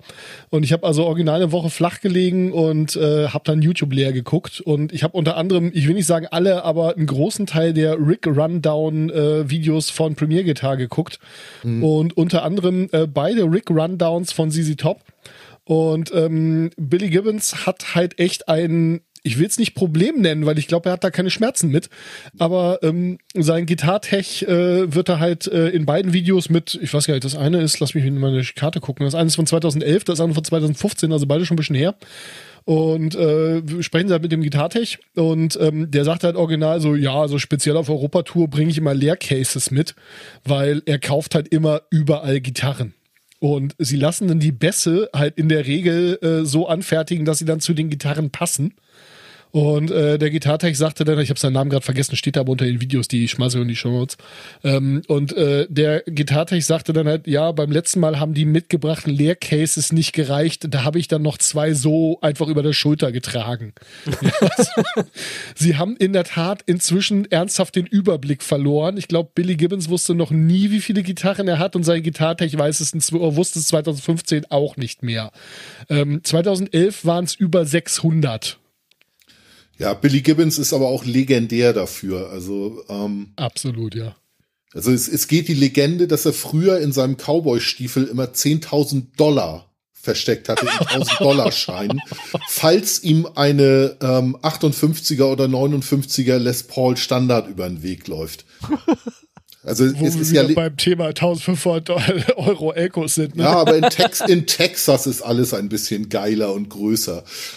Aber äh, also er, er, er besitzt ja eigentlich eine Gitarre, auf die alles zuläuft bei ihm. Ne? Das ist das ist das ist tatsächlich eine äh, 59er Les Paul Standard, glaube ich. Ähm, die legendäre Pearly Gates. Es, es ist tatsächlich so, er hat sich von der Firma Marshall ein Preamp anfertigen lassen mit, ähm, mit I einem grafischen IQ drin, was eigentlich für viele Gitarristen totaler Quatsch ist. Wir brauchen, die normalen Menschen brauchen irgendwie drei Regler Basshöhen Mitte. Um, Presence je, 4. um jede, ja, ach, das ist neumodischer Kram. Um jede Gitarre so klingen zu lassen wie Pearly Gates. Ja, das ist der absolute Hit. Das kommt im 2015er Rick Rundown Video nicht mehr vor, also da scheinen sie da nicht mehr zu machen. Aber im 2011er haben sie das wirklich, dass sie auch dieses, diesen IQ wirklich, diesen EQ wirklich zeigen, ähm, da im Rick, wo sie halt sagen, yo, äh, das ist irgendwie unser Standard und äh, wir sehr sorgen halt hiermit dafür, dass jede Gitarre genauso klingt.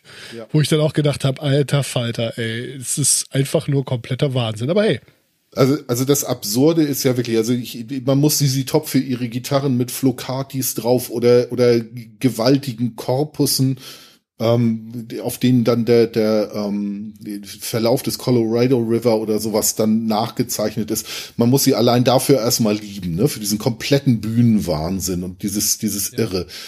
Aber ich weiß, in den, ich glaube, Anfang der 90er wurden die mal von Fender gesponsert und das ist natürlich das andere, genau andere Klangideal zu dem, was Gibson hatte. Und ehrlich, du hast die auf der Bühne in, in irgendwelchen Konzerten, ich habe die noch nie live gesehen, selbst aber in den Konzertmitschnitten und so, die stehen da mit einer Fender Telecaster auf der Bühne und es klingt genau wie Sisi Top. Stimmt. Ja, also das, und das ist halt, und du, du, du denkst da und zwischendurch hat er sich von Gretsch sponsern lassen. Übrigens eine Gitarre, die ich unfassbar schick finde auch. Die Billy Bow. Hm. Basiert auf einem alten Bo Diddley Modell. Ähm, der stöpselt die ein und er klingt trotzdem wie Billy Gibbons. Ne? Also das ist, das, das liegt nicht immer nur an der Gitarre. Das ist, das, da ist auch viel Audio-Esoterik Das ist bei. äh, das, das und es liegt vor allem, also tatsächlich ist es so, dass auch viel einfach in den Fingern liegt. Also ich habe auch schon Videos von Brian May gesehen, wo er halt irgendwie eine ganz normale Standard äh, Fender, Fender Stratocaster in der Hand hat und er Mhm. klingt halt immer noch wie Brian May. Es gibt ein Video, ich, ich muss mal sehen, ob ich das noch finde. Das habe ich vor tausend Jahren mal gesehen. Da haben irgendwie Malmsteen und Brian May die Gitarren getauscht. Also irgendwie Malmsteen mit seiner, seiner hochgetunten Stratocaster und Brian May mit seiner selbstgebauten Red Special. Was soll ich sagen? Irgendwie Malmsteen klingt, klingt wie irgendwie Malmsteen auf der Gitarre und Brian May klingt wie Brian May. Ja. Das ist, ne? Also, das ist in den Fingern. Was, was tatsächlich bei, bei äh, Billy Gibbons ja, glaube ich, so ein bisschen ein Ding ist, ähm, äh, der spielt verdammt dünne Seiten. äh, er spielt 08er Seiten. Ja, habe ich tatsächlich auch sehr, sehr lange gespielt. Also, ähm, Echt? Komme ich nicht Ja. mit zurecht. Und hatte Ist der, mir- der bevor ihr jetzt wieder- sogar erzählt, dass der noch nie eine Seite gerissen hat? Bevor ihr jetzt komplett Gitarren- und äh, Bassmäßig wieder losnerdet, äh, Ja, kurz der Einschub von mir. Der Gitartech von Brian May äh, sagt im Rick Rundown Video von Brian May nämlich genau das. Es ist vollkommen egal, was du ihm für eine Gitarre in die Hand gibst. Gib ihm die billigste scheiß Akustikklampe, die du findest. Verstimmt und alles. Er spielt los und klingt wie Brian May. Ja, genau das sagt er auch in dem Video. Auch ein tolles Video. Jetzt dürft ihr weitermachen. Ich gehe ist das das gleiche Video, wo, wo sich der Gitarrentech dann noch darüber aufregt, äh, über die 110 Volt? Ja, genau. Das ist, das, das, der, der Dann hab ich das auch schon gesehen. Wo er sagt irgendwie, dass die scheiß amerikanische Spannung, die können ihn mal. Er hat Ja. ein gutes Netz. Ja. Das ist, das ist auch ein Unterschied, ob du halt 230 Volt in einen alten Vox-Röhren-Amp mit jagst oder diese 110 Volt, ne? Vor allen Dingen haben also sie die reichen gar nicht mal für einen Wasserkocher. Ja, an der Stelle dann auch noch erwähnt das Rick Rundown Video zu ACDC, wo wir äh, gerade beim Thema waren. Und ähm, äh, ja, da geht's dann halt genau in die. War das ACDC? Gott, nicht, dass ich jetzt Scheiße rede. Ähm, und da, die hatten im Prinzip genau das gleiche, äh, den, den, den gleichen, äh, was ist denn das für eine Komponente? Also äh, das Ding, was dann halt, es ist ein Schalttrafo, irgendwie sowas, keine Ahnung. Ähm, äh, genau das gleiche, die gleiche Komponente, die dann halt die Spannung genau dahin regelt, wo du sie haben möchtest. Ähm, aber einmal halt für 230 und einmal wahrscheinlich 220 und einmal 110 Volt. Und äh, erzählen genau das gleiche, aber halt einfach immer äh, runterguckend auf die andere Spannung so, ja? Je nachdem, wo du halt gerade bist. Ja. Wobei, äh, Australien müssten doch eigentlich auch äh, hier 22 haben, oder? 32. Genau. Aber war doch so, dass Billy Gibbons noch nie eine Seite gerissen ist, ne? Oder? Sven? Die Legende habe ich auch schon gehört. Also ich bin der Meinung, der Gitarrentech hätte das in dem Rick Rundown erzählt. Ich war schwer begeistert. Ähm,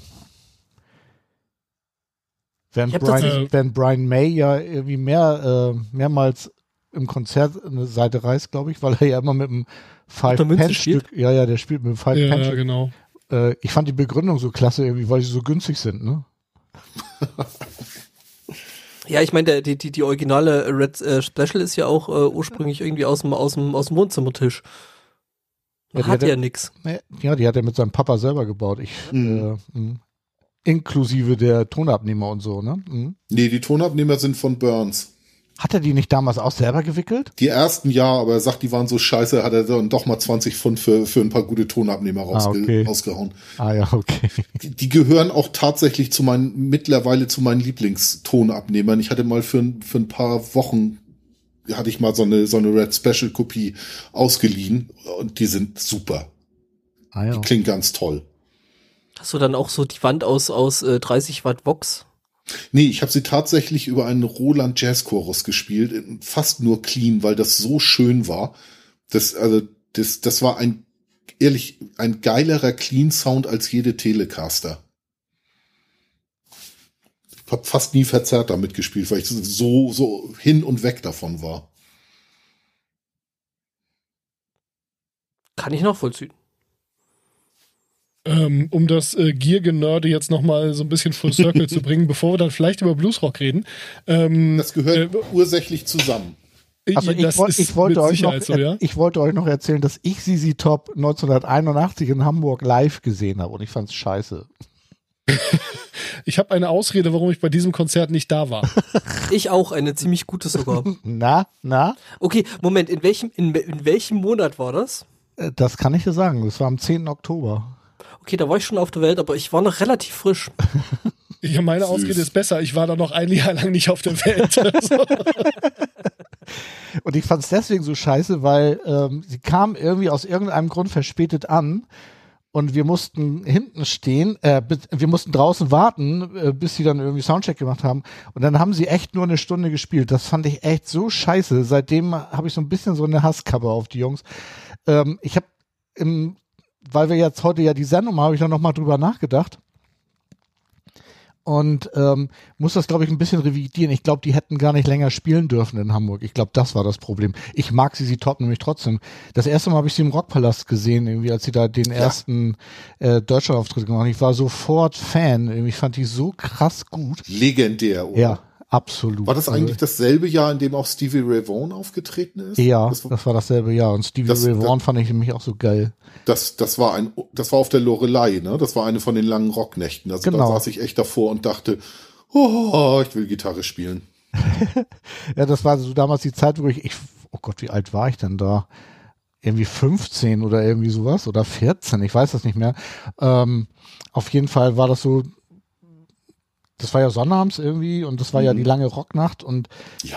ich hatte so Schwierigkeiten wach zu bleiben, aber ich wollte unbedingt bis zum Ende laufen und mein Vater hatte so ein Tonbandgerät. Ich habe dann irgendwie aus, weil es lief auch im Radio, ich habe dann vom Radio aus irgendwie den Ton auf Tonband aufgenommen und wir hatten so einen Betamax Videorekorder, damit habe ich dann irgendwie das Uh, aufgenommen. reiche Schnösel. Ja, ja, wir waren, äh, ja, reich waren wir gar nicht, aber mein Vater war so ein Early Adapter. Ich hatte auch irgendwie so ganz früh so ein Telespiel und so, also da war er mir ganz vorne dabei.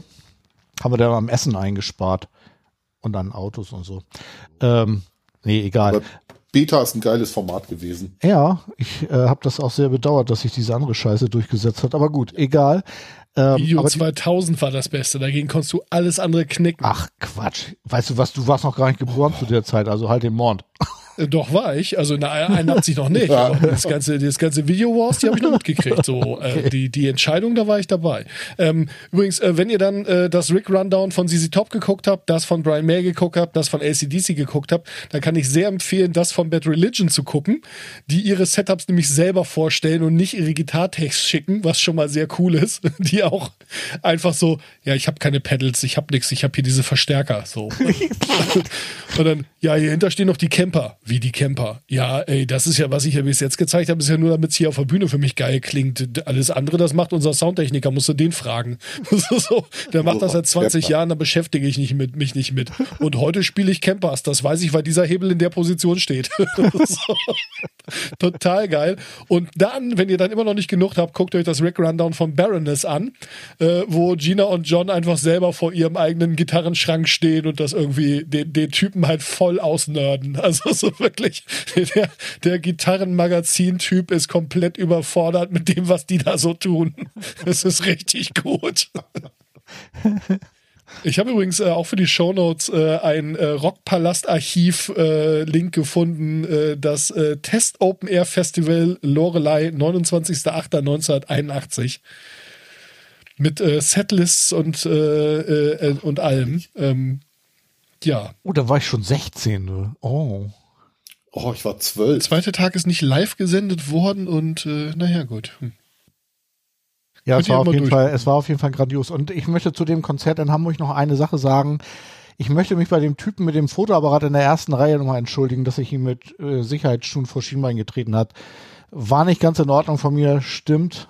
Ähm, aber er hätte ja mir auch nicht in den Hintern treten brauchen. Ne? Gut, haben Ich wir das auch bei dem- geklärt. Ja, ja, war, Ich möchte war mir mich- wichtig. Ja, Ich möchte mich bei dem Typen, der äh, mir versucht hat, die äh, äh, Bierdose, die Johnny De Maio ins Publikum geworfen hat, damals in Kiel auf dem Manowar-Konzert, ähm, äh, die, er der Typ, der versucht hat, mir die zu entreißen und sich dafür eine Kopfnuss auf die Nase eingefangen hat, bei dem möchte ich mich nicht entschuldigen. Du hast es verdient, du Arschloch, sowas macht man nicht. So, Also ich, ich, ich glaube, ich wollte das selber ausdrücken. Du hast es nur irgendwie äh, eloquent darüber gebracht. ich entschuldige mich nicht für die Leute, die hinter mir auf Konzerten stehen müssen. So. Naja, ich meine, warum er mir in den Hintern getreten hat, war eigentlich die Tatsache, dass ich habe äh, mit meinem Kumpel zusammen irgendwie in der letzten Reihe gesessen im CCH, weil wir mussten, also das ist ein Sitzkonzert im CCH, ja. CCH ist furchtbar, oder? Das ist ein war- Stimmungskiller. Das war grandios scheiße. Äh, wir sind dann aufgestanden und ganz langsam nach vorne gegangen und im, im CCH gibt es so einen Quergang in der Mitte irgendwie. Bis dahin haben wir uns durchgeschlagen und dann haben wir irgendwie geguckt, was die Security macht. Und als sie einmal kurz nicht aufgepasst haben, sind wir nach vorne durchgerannt. Und das fand der Typ irgendwie, der da in der ersten Reihe wohl von der Presse war und Fotos machen wollte, wohl nicht so geil, weil wir jetzt direkt vor ihm standen. Die Bühne im CCH ist übrigens cool, die ist irgendwie kniehoch. Also das war schon cool. ja, die Birne war cool, das ist alles abgerissen, das gibt's nicht mehr. Ich weiß, ich wohne in Hamburg, Sven. Ich kenne das. Du Ich sprichst die ganze das. Zeit davon, als wird's das noch geben. Das CCH gibt's auch noch, ja. Äh, Jetzt wieder, ja. Naja, auch noch nicht ganz, ist noch nicht wieder offen. Aber, Aber ich bin ja mal gespannt, was da mal wird, weil da Ja, ich wird man auch. sich ja wahrscheinlich auch irgendwann mal sehen.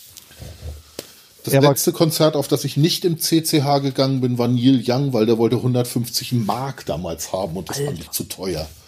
Wobei, Alter Mann sitzt allein mit Gitarre auf Bühne im CCH und da habe ich gedacht, nein. ich war bei Robert Palmer da. Einer der großen Unterschätzten. Ja, ich fand ihn gut. Ich finde den super.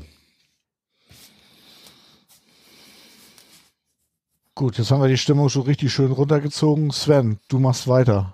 äh, nee, glaube ich nicht. Nee? Nee, gerade noch nicht. Äh, ich glaube, der ist sich gerade mal noch schnell ein Kaltgetränk holen. Ach, der Lümmel ist aus. Ich habe doch gerade in den Chat geschrieben, dass ich jetzt pinkeln gehe, verdammt nochmal. Ja, Mann, ich, weißt du was, ich kann hier, ich guck hier auf die Aufnahme, ich guck hier in die Shownotes, ich guck auf meine, Ich find's aber gut, dass Sven gewartet hat, bis ich wieder da bin. oh Gott. Ja, Und dann muss Ja. ich mit meiner Liebsten chatten und so, also ich kann mich hier nicht auf alles konzentrieren, auch schon gar nicht auf eure Dingsbumsigkeiten hier. äh, hier Multitasking und so, ja, ne? ja, genau. ja gut, aber ist er jetzt wieder da, der gute Sven, oder immer noch Nee, nicht? ich glaube, das dauert ein bisschen. Ach Mann, Der das, ist ja auch nicht mehr der Jüngste. oh ne? Gott, was macht der denn so lange? Das Bier habe ich jetzt, aber auf dem Klo war ich immer noch nicht, ja. Und ich höre mir das hinterher an, wenn ihr über mich lästert. Ich kriege das alles raus. Also der Sven, über den muss ich euch ja was erzählen. Also ich kann euch sagen, meine Herren, Aber so was von. aber weißt du noch, wie er das eine Mal da so. oh Gott. Und was der für Musik hört, das kannst du ja nicht aushalten. Aber weißt du, was ich lustig finde?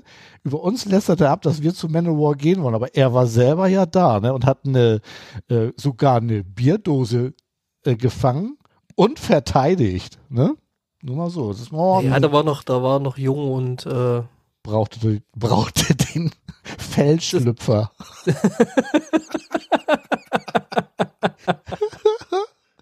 oh Gott. Ja, weil ich bin, äh, also ich freue mich schon drauf. Ich habe die noch nie live gesehen. Ich muss das unbedingt einmal muss ja, ich tatsächlich auch nicht. Also ich habe, ich habe äh, in meinen jungen wilden Jahren habe ich die ja auch irgendwie total gefeiert und äh, ja, es ist halt irgendwie sowas, was ich irgendwie auf meiner Checklist irgendwie mal noch haben will. Also es ist tatsächlich jetzt auch so, dass es dann irgendwie so äh, Emporenplätze mit Sitzplatz und am besten nah am Bierstand ist. Wie sich das halt äh, gehört und ähm, ja, Ja, aber äh, äh, nah am Bierstand ist doch eigentlich das Entscheidende. Sind die nüchtern überhaupt zu ertragen? also vor ein paar Jahren wer jetzt? Äh, Manowar. Ma Manowar. Baroness. Auf, auf keinen Fall. Da ist dann Sven mit seiner sehr, sehr starken Meinung da. Bi- Ähm, Björn, dein Arsch schlittert gerade über sehr, sehr dünnes Eis und wenn du einbrichst, dann warte ich im Wasser auf dich, ja? High-Alarm. Dum, dum, dum, dum, dum, dum. Also mein Bruder war früher immer Kameramann. Und der kam irgendwann wieder und fragte mich, kennst du die Band Manowar? Hast du von denen gehört? Und ich sagte, ja, die finde ich scheiße. ähm, und dann sagte er, ja, ich musste bei denen drehen. Die haben in Hannover in der Messehalle einen Weltrekord in Lautstärke aufgestellt. Oh Gott. Sag ich, ja, das ist auch vermutlich das Positivste, was ich über die sagen kann. laut sind sie, ja. Laut sind sie. Und proud. Oh, nee, die sind mir zu weiß, ehrlich. Ich finde, die haben ganz tolle Bühnenoutfits. Früher. Halloween hatten früher tolle Bühnenoutfits, Manowar nicht. Doch, äh, kennst, du, kennst, du, kennst du nicht die, die Fellschlüpfer-Ära? Doch. Okay. Du, kenn, du, du, du kennst meinen Twitter-Feed, oder? Du weißt, auf was für Klamotten ich stehe. Schon, ja. Mhm, gut. Okay, Schlüpfer gehören offensichtlich nicht dazu. Ah, massiert sich die Schläfen. Oh. Ich find's wunderschön, dass ich ausnahmsweise mal diese Rolle jetzt nicht alleine erfüllen muss. Beim Manowar Dissen bin ich echt immer dabei. Ich hole mir jetzt einen rosafarbenen Rhabarbersaft. Weißt du was? Wir sind hier der Podcast, der in jeder Sendung Manowar ist. Jedes Mal. Zu Recht! ja. Ich würde mich glatt als Dauergast hier einklinken und jedes Mal irgendwie irgendwas über Manowar haten. Wir, wir, wir, Du wir, kriegst deine eigene Kapitelmarke, kein Problem. Du kannst sie auch vorher ansprechen und wir hören dir ein. tu, tu, wir machen Sascha hasst Manowar. das, genau, wir machen da einfach ein extra Soundboard dafür.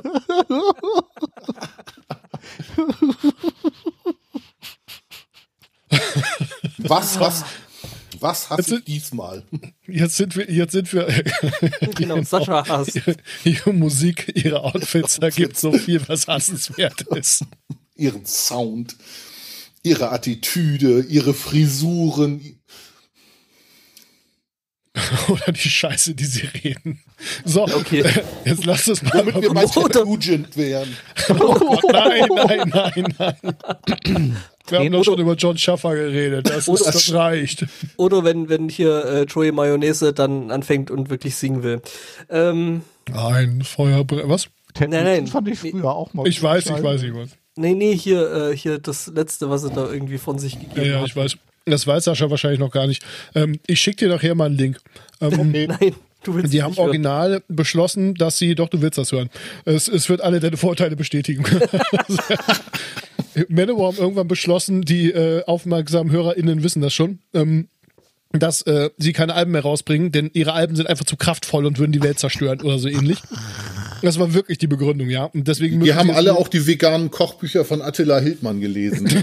und deswegen und deswegen ähm, äh, bringen sie jetzt nur noch EPs raus und auf einer dieser EPs, äh, auf eine, einem, einem Song auf dieser EP hat dann äh, der Mayonnaisen Johannes äh, original selber gesungen. Oh, ich will das, ich will das nicht mal wissen. Ja, ja, schlecht Moment, Moment, jetzt, jetzt, sind, jetzt, sind wir, jetzt sind wir auf, ja, du hast es noch nicht gehört, pass auf, mal gucken, wie, wie dann wirst du drei Nächte nicht schlafen. Ähm, und Weil es er kann halt einfach nicht, ist. er kann halt einfach nicht singen, ja. Also so richtig, richtig nicht. Also und nicht so ein bisschen nicht wie ich, sondern so, so richtig, richtig nicht. Und deswegen haben sie dann irgendwie versucht, das so mit so ein bisschen, bisschen viel Hall und Autotune zu retten, ja. Das, ist, das hat auch und, nicht und, und, geklappt. und noch runtergepitcht und hast nicht gesehen. Oh, und, ach, das ist echt alles, also es ist echt furchtbar. Hat einer von euch mal das wundervolle Buch, ich weiß, es ist sehr analog und man kann es nicht verlinken, ähm, weil es das wahrscheinlich nie irgendwie in einen E-Reader geschafft hat, Shut Up and Play Your Guitar gelesen? Nein. Nee. Das, Nee. ist, ein, das ist ein tolles Buch. Das haben zwei deutsche Journalisten geschrieben und total subjektiv ihre 444 liebsten Rockgitarristen bewertet. Und ähm, da kommt natürlich dann irgendwann auch, weil, weil ich gerade dachte, Ted Nugent drin vor. Und ist, sie haben im Prinzip einen, einen erfundenen ähm, Interviewausschnitt mit Ted Nugent da reingeschrieben Also wo er erst anfängt zu, davon zu labern, ne? Gitarre spielen ist heilig, genauso wie die heilige Zeit in den Wäldern, wenn ich mit dem Bogen rausgehe. Und das, ist- das ist wie ein Loop gestaltet. Also das Ende dieses, dieses zweiseitigen Monologes fängt dann wieder da an, wo es vorne anfängt. Und das ist einfach unfassbar lustig. Ich Aber glaube, das sollten wir mal in der Metalllyrik lesen. ich, ich lese euch das gerne ein oder so. Also das ist, wenn ich das. Buch noch, wenn ich das Buch noch mal wiederfinde, es muss irgendwo in, mein, in, in meinen Bücherkisten lagern. Aber das, dieses Buch ist sowieso, es ist ein, ein von vorne bis hinten sehr, sehr lustig. Vor allen Dingen, weil zum Beispiel Eric Clapton, den die beiden Autoren hassen, ähm, nicht drin vorkommt. Er wird nicht mal namentlich erwähnt, sondern es ist immer nur, wenn von ihm die Rede ist, er wurde beeinflusst von dem ehemaligen Gitarristen der Band Cream.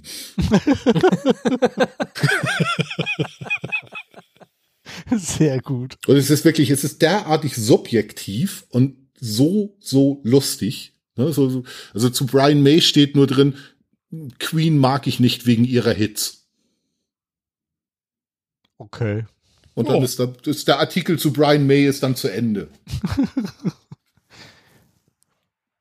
Ach ja. Habe ich hier eigentlich Äh, schon mal den, wo, wo du gerade Cream gesagt hast, habe ich hier schon mal den Film Beware of Mr. Baker geplackt? Nein?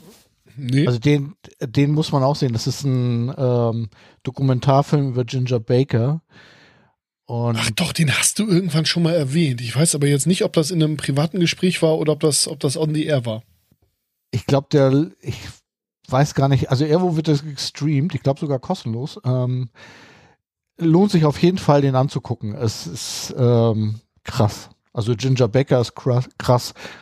Äh, Cream ist sowieso krass irgendwie und ähm, Eric Clapton kommt auch vor und Jeff Beck und die Schlägerei von Ginger Baker und Jeff Beck, weil Jeff Beck sich irgendwie dreimal verspielt hat, hat Ginger Baker ihn auf der Bühne vermöbelt. Ich glaube, ich glaube, das waren alles äh, sehr kraftvolle Charaktere. Ja, das ist wie, wie die Musik von Manowar, um den Bogen zurückzuspannen. Also ich, Äh. ich, ich, ich mochte eigentlich den, an, den musikalischen Ansatz von Cream immer. Also Ginger Baker und, und Bruce Dingenskirchen spielen, ähm, Jack Bruce spielen Jazz und haben Eric Clapton nicht erzählt, dass das Jazz ist und er prügelt irgendwelche Blues-Riffs knalllaut darüber. Das ist, äh, und das funktioniert einfach sehr, sehr gut, finde ich. ja, ich, äh, Also Disraeli Gears ist immer noch eine der, der geilsten Scheiben, finde ich. es gibt auch zwei schöne äh, Videos aus der Royal Albert Hall. Irgendwie das letzte Konzert von Cream haben sie ja dort gespielt. Irgendwie, das lohnt sich zu gucken. Und dann haben sie ja irgendwann mal eine Reunion gemacht und äh, auch das Video kann man sich mal angucken. Mhm. ich finde das, also man merkt da irgendwie, mit welcher Energie die damals gespielt haben und äh, wie sie sich jetzt so weiterentwickelt haben. Ähm, also es lohnt sich. Ich suche, versuche mal rauszufinden. Äh, ich glaube, die gibt's bei YouTube. Hm. Also es ist äh, über Cream muss man einfach sagen, da, da, da sind wirklich drei Meister an ihren Instrumenten zuwege gewesen, die so egoistisch waren, einfach zu tun, worauf sie jeweils Bock hatten. Ja. Also Jack Bruce als, als Songwriter auch ist, ist finde ich, nach wie vor völlig unterschätzt. Der hat für die Blues-Rockband Mountain, die ich noch fast ein bisschen mehr verehre wegen ihres Sounds, ähm, einen Song geschrieben, den haben die bei Woodstock gespielt, Theme from an Imaginary Western. Den finde ich bis heute so schön, dass ich da Gänsehaut kriege, wenn ich den höre. Und ich war, ich war bei Woodstock übrigens schon auf der Welt. Zarte zwei Monate. Tja, da warst du noch klein und niedlich, jetzt bist du nur noch und. Ich hab dich auch lieb, Sven. Ich muss mich für das Ding mit meinem Gesicht ja mal revanchieren, wenigstens in der Sendung. Ja, ich weiß. Und, äh, und äh, Cream war auch das erste, was ich spielen konnte auf dem Bass. Sunshine of Your Love. Das war, hat mein Vater mir beigebracht damals. Das weiß ich noch. Ach ja. Äh, Mountain Song, ne? Don't Look Around, ist das ein guter Song oder? Was? Hm? Äh, von, von Mountain der Song Don't Look Around, kann der was oder? Also ab, abgesehen tatsächlich, ähm, von, von den beiden Hits, die Mountain hatten, ist, ähm, also das ist Mississippi Queen, was einfach ein, ein Bluesrock-Kracher ist und diesem, diesem, ich weiß gar nicht, was das ist, das ist irgendwie so ein psychedelischer von, von Jack Bruce, den die dabei bei Woodstock gespielt haben, Theme from Imaginary Western, ist, ist jeder Mountain-Song äh, erstmal ein, eine, eine energiegeladene Bluesrock-Nummer, die man sich immer anhören kann. Sag mal, haben die jetzt gerade irgendwie Zeug wieder neu rausgebracht? Ich finde hier einen Mountain YouTube-Kanal Mississippi Queen Official Music Video äh, Mhm. äh, von vor sieben Monaten oder so. Ist Leslie West nicht schon tot? Also Mountain Keine ohne Ahnung, Leslie West und ist irgendwie, ich, also der, war ja lange sehr krank. Queen ich gibt's ja auch noch. Nein, Queen gibt's nicht mehr. Nein, das, äh, nein. Also, es, es gibt noch eine Band, die das Label hat, aber nein, das ist nicht mehr Queen. Naja, also gut. Da sind wir uns einig. Darauf wollte ich ja raus. Nee, also Leslie West ist letztes Jahr gestorben. Einen Tag vor Weihnachten. Oh mein Gott. Und er ist irgendwie der, der Motor dieser Band gewesen. Deshalb bin ich da so ein bisschen. Hm. Aber meine Güte, Mississippi Queen, ein toller Song. Und das Problem an Mountain ist ja ein bisschen das Problem, finde ich immer, was Bluesrock auch ein bisschen hat. Also irgendwann Ende der 60er als, als Cream in, in England und ähm, Paul Butterfield Bluesband und sowas losgelegt haben in Amerika und auf einmal äh, dieses, diese, diese wahnsinnig tolle, krachige Musik entstanden ist. Ja, ich weiß nicht nach Death Metal Maßstäben, aber nach damaligen Maßstäben einfach. Ähm, Ja, gut, und ganz ehrlich, dieses ganze, und ich muss wirklich sagen, dumme Gelaber von vielen Leuten mit, ja, das ist mir nicht hart genug und so weiter und so fort. Leute, findet doch erstmal raus, was richtige Härte ist, ja? Und Richtig. wenn ihr dann mal rausgekriegt habt, was das ist, dann können wir uns wieder unterhalten, ja? Und äh, nur, dass da irgendjemand ganz fürchterlich ins Mikrofon grölt, ähm, heißt nun nicht, dass das harte Musik ist, ja? Ne? Es ist mit Mountain ist das eben ist, ist eben also die, sie waren in dem, mit Mississippi Queen sind sie für mich immer noch in den höchsten Höhen dessen was Bluesrock einst war und sie sind aber mit vielem was danach gekommen ist aber auch auch genau da angekommen wo Bluesrock heute ist nämlich äh, es ist für mich hat es durch durch, durch ein Maß an Virtuosität bei gleichzeitiger Einfallslosigkeit wirklich sehr von seinem Charme verloren. Also ich, ich spiele zwar selber Gitarre, aber ich bin Punk sozialisiert. Und ehrlich, wenn ich mir heute Leute wie Joe Bonamassa oder sowas anhöre, denke ich irgendwie, ja. Also Bluesrock war für mich mit, mit Gary Moore und Still Got the Blues vorbei. Da hab ich, bin ich ausgestiegen, gedanklich.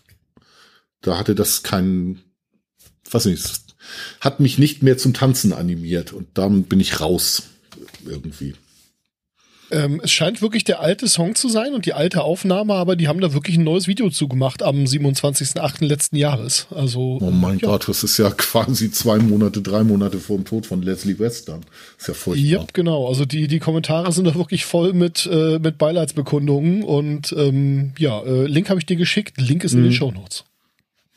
Gucke ich mir nachher an. Danke. Also ich muss sagen, es gibt ja, mm, ja doch eine mm, relativ unbedeutende Bluesrock-Band, die ich ja generell auch noch sehr, sehr äh, knorke finde. Also zumindestens in den ja, Anfangsjahren war es ja irgendwie noch psychedelischer Bluesrock. Hm. Pink Floyd.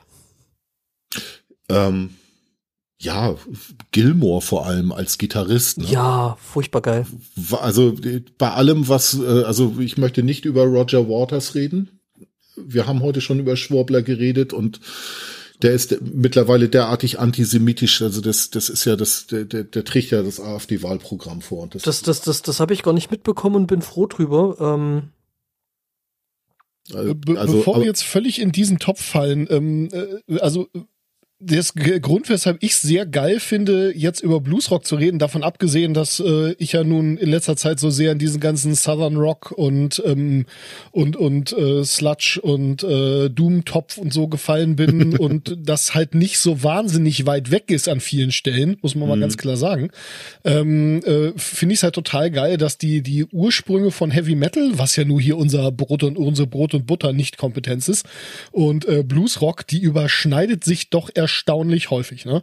Also so viele dieser etwas härteren Hippie-Bands, wo wir vorhin schon bei ähm, bei bei äh, Woodstock waren, also ähm, hier äh, Iron Butterfly zum Beispiel und und ähnliche und dann aber auch so so spätere äh, Geschichten wie wie Led Zeppelin oder halt Pink Floyd und so weiter und so fort, äh, wo man halt irgendwo, wenn man den den Artikel irgendwie zu den Ursprüngen des Metals auf Wikipedia liest und man liest den Artikel zu den Ursprüngen des Bluesrock, dann werden da oft die gleichen Bands erwähnt. Und das ist schon irgendwo so ein Kreuzungspunkt, wo man sagen kann, okay, ob da ging es dann auf jeden Fall auseinander, aber an der Stelle war es halt schon noch eins, ne? Ja, hör dir halt- Daher finde ich's, ja. Hör dir, hör dir halt äh, frühe Judas Priest an, also wirklich ganz, ganz frühe. Äh, da Ja, ist ja. noch nix mit, mit hier äh, Kreisch und Hel also schon mit Helford, aber äh, das war halt schon noch mal irgendwie ein anderer Schnack, ne? Ja. Und äh, von daher äh, muss ich da sagen, da ist äh, unsere unsere äh, unser Schulterschluss mit den anderen äh, äh, raueren äh, Stromgitarrenmusikrichtungen, der der kulminiert da definitiv irgendwo in in in die, an dieser Stelle, ja. Und von daher finde ich das finde ich das total spannend, selbst wenn man jetzt die Musik nicht so geil findet, da mal wieder reinzuhören, einfach um auch so ein bisschen die die eigene Geschichte und die Geschichte der eigenen Musik irgendwo rauszu rauszuhören und sich da irgendwie reinzuhängen.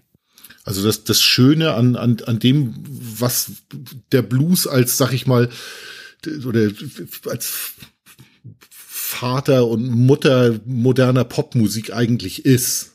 Ne? Also das, wenn du dann auf einmal siehst, was auch aus, aus, aus den Bands dann geworden ist und wie viel da drin steckt. Also du kannst, du kannst ja in eine komplett poppige Richtung gehen, wie in den 80er Jahren ZZ Top das gemacht haben. Ne? Die haben auf einmal Beats da drunter gelegt, die aus dem Computer kamen. Und ehrlich gesagt, ich finde nach wie vor Afterburner ist eine gute Platte.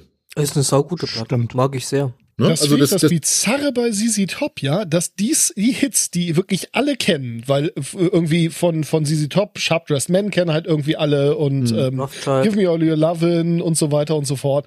Aber ähm, das sind meiner Ansicht nach, das sind gute Songs, gute Alben, keine, keine Frage. Aber ganz ehrlich, wenn man, äh, weiß ich nicht, hier äh, Blue Jeans Blues kennt oder wenn man ähm, ich sag mal so, als, als Brückensong irgendwie Sleeping Bag kennt und so, ähm, das sind die Sachen, die wirklich Southern Rock sind und die wirklich Blues Rock sind, sind meiner Ansicht nach die viel, viel stärkeren Songs.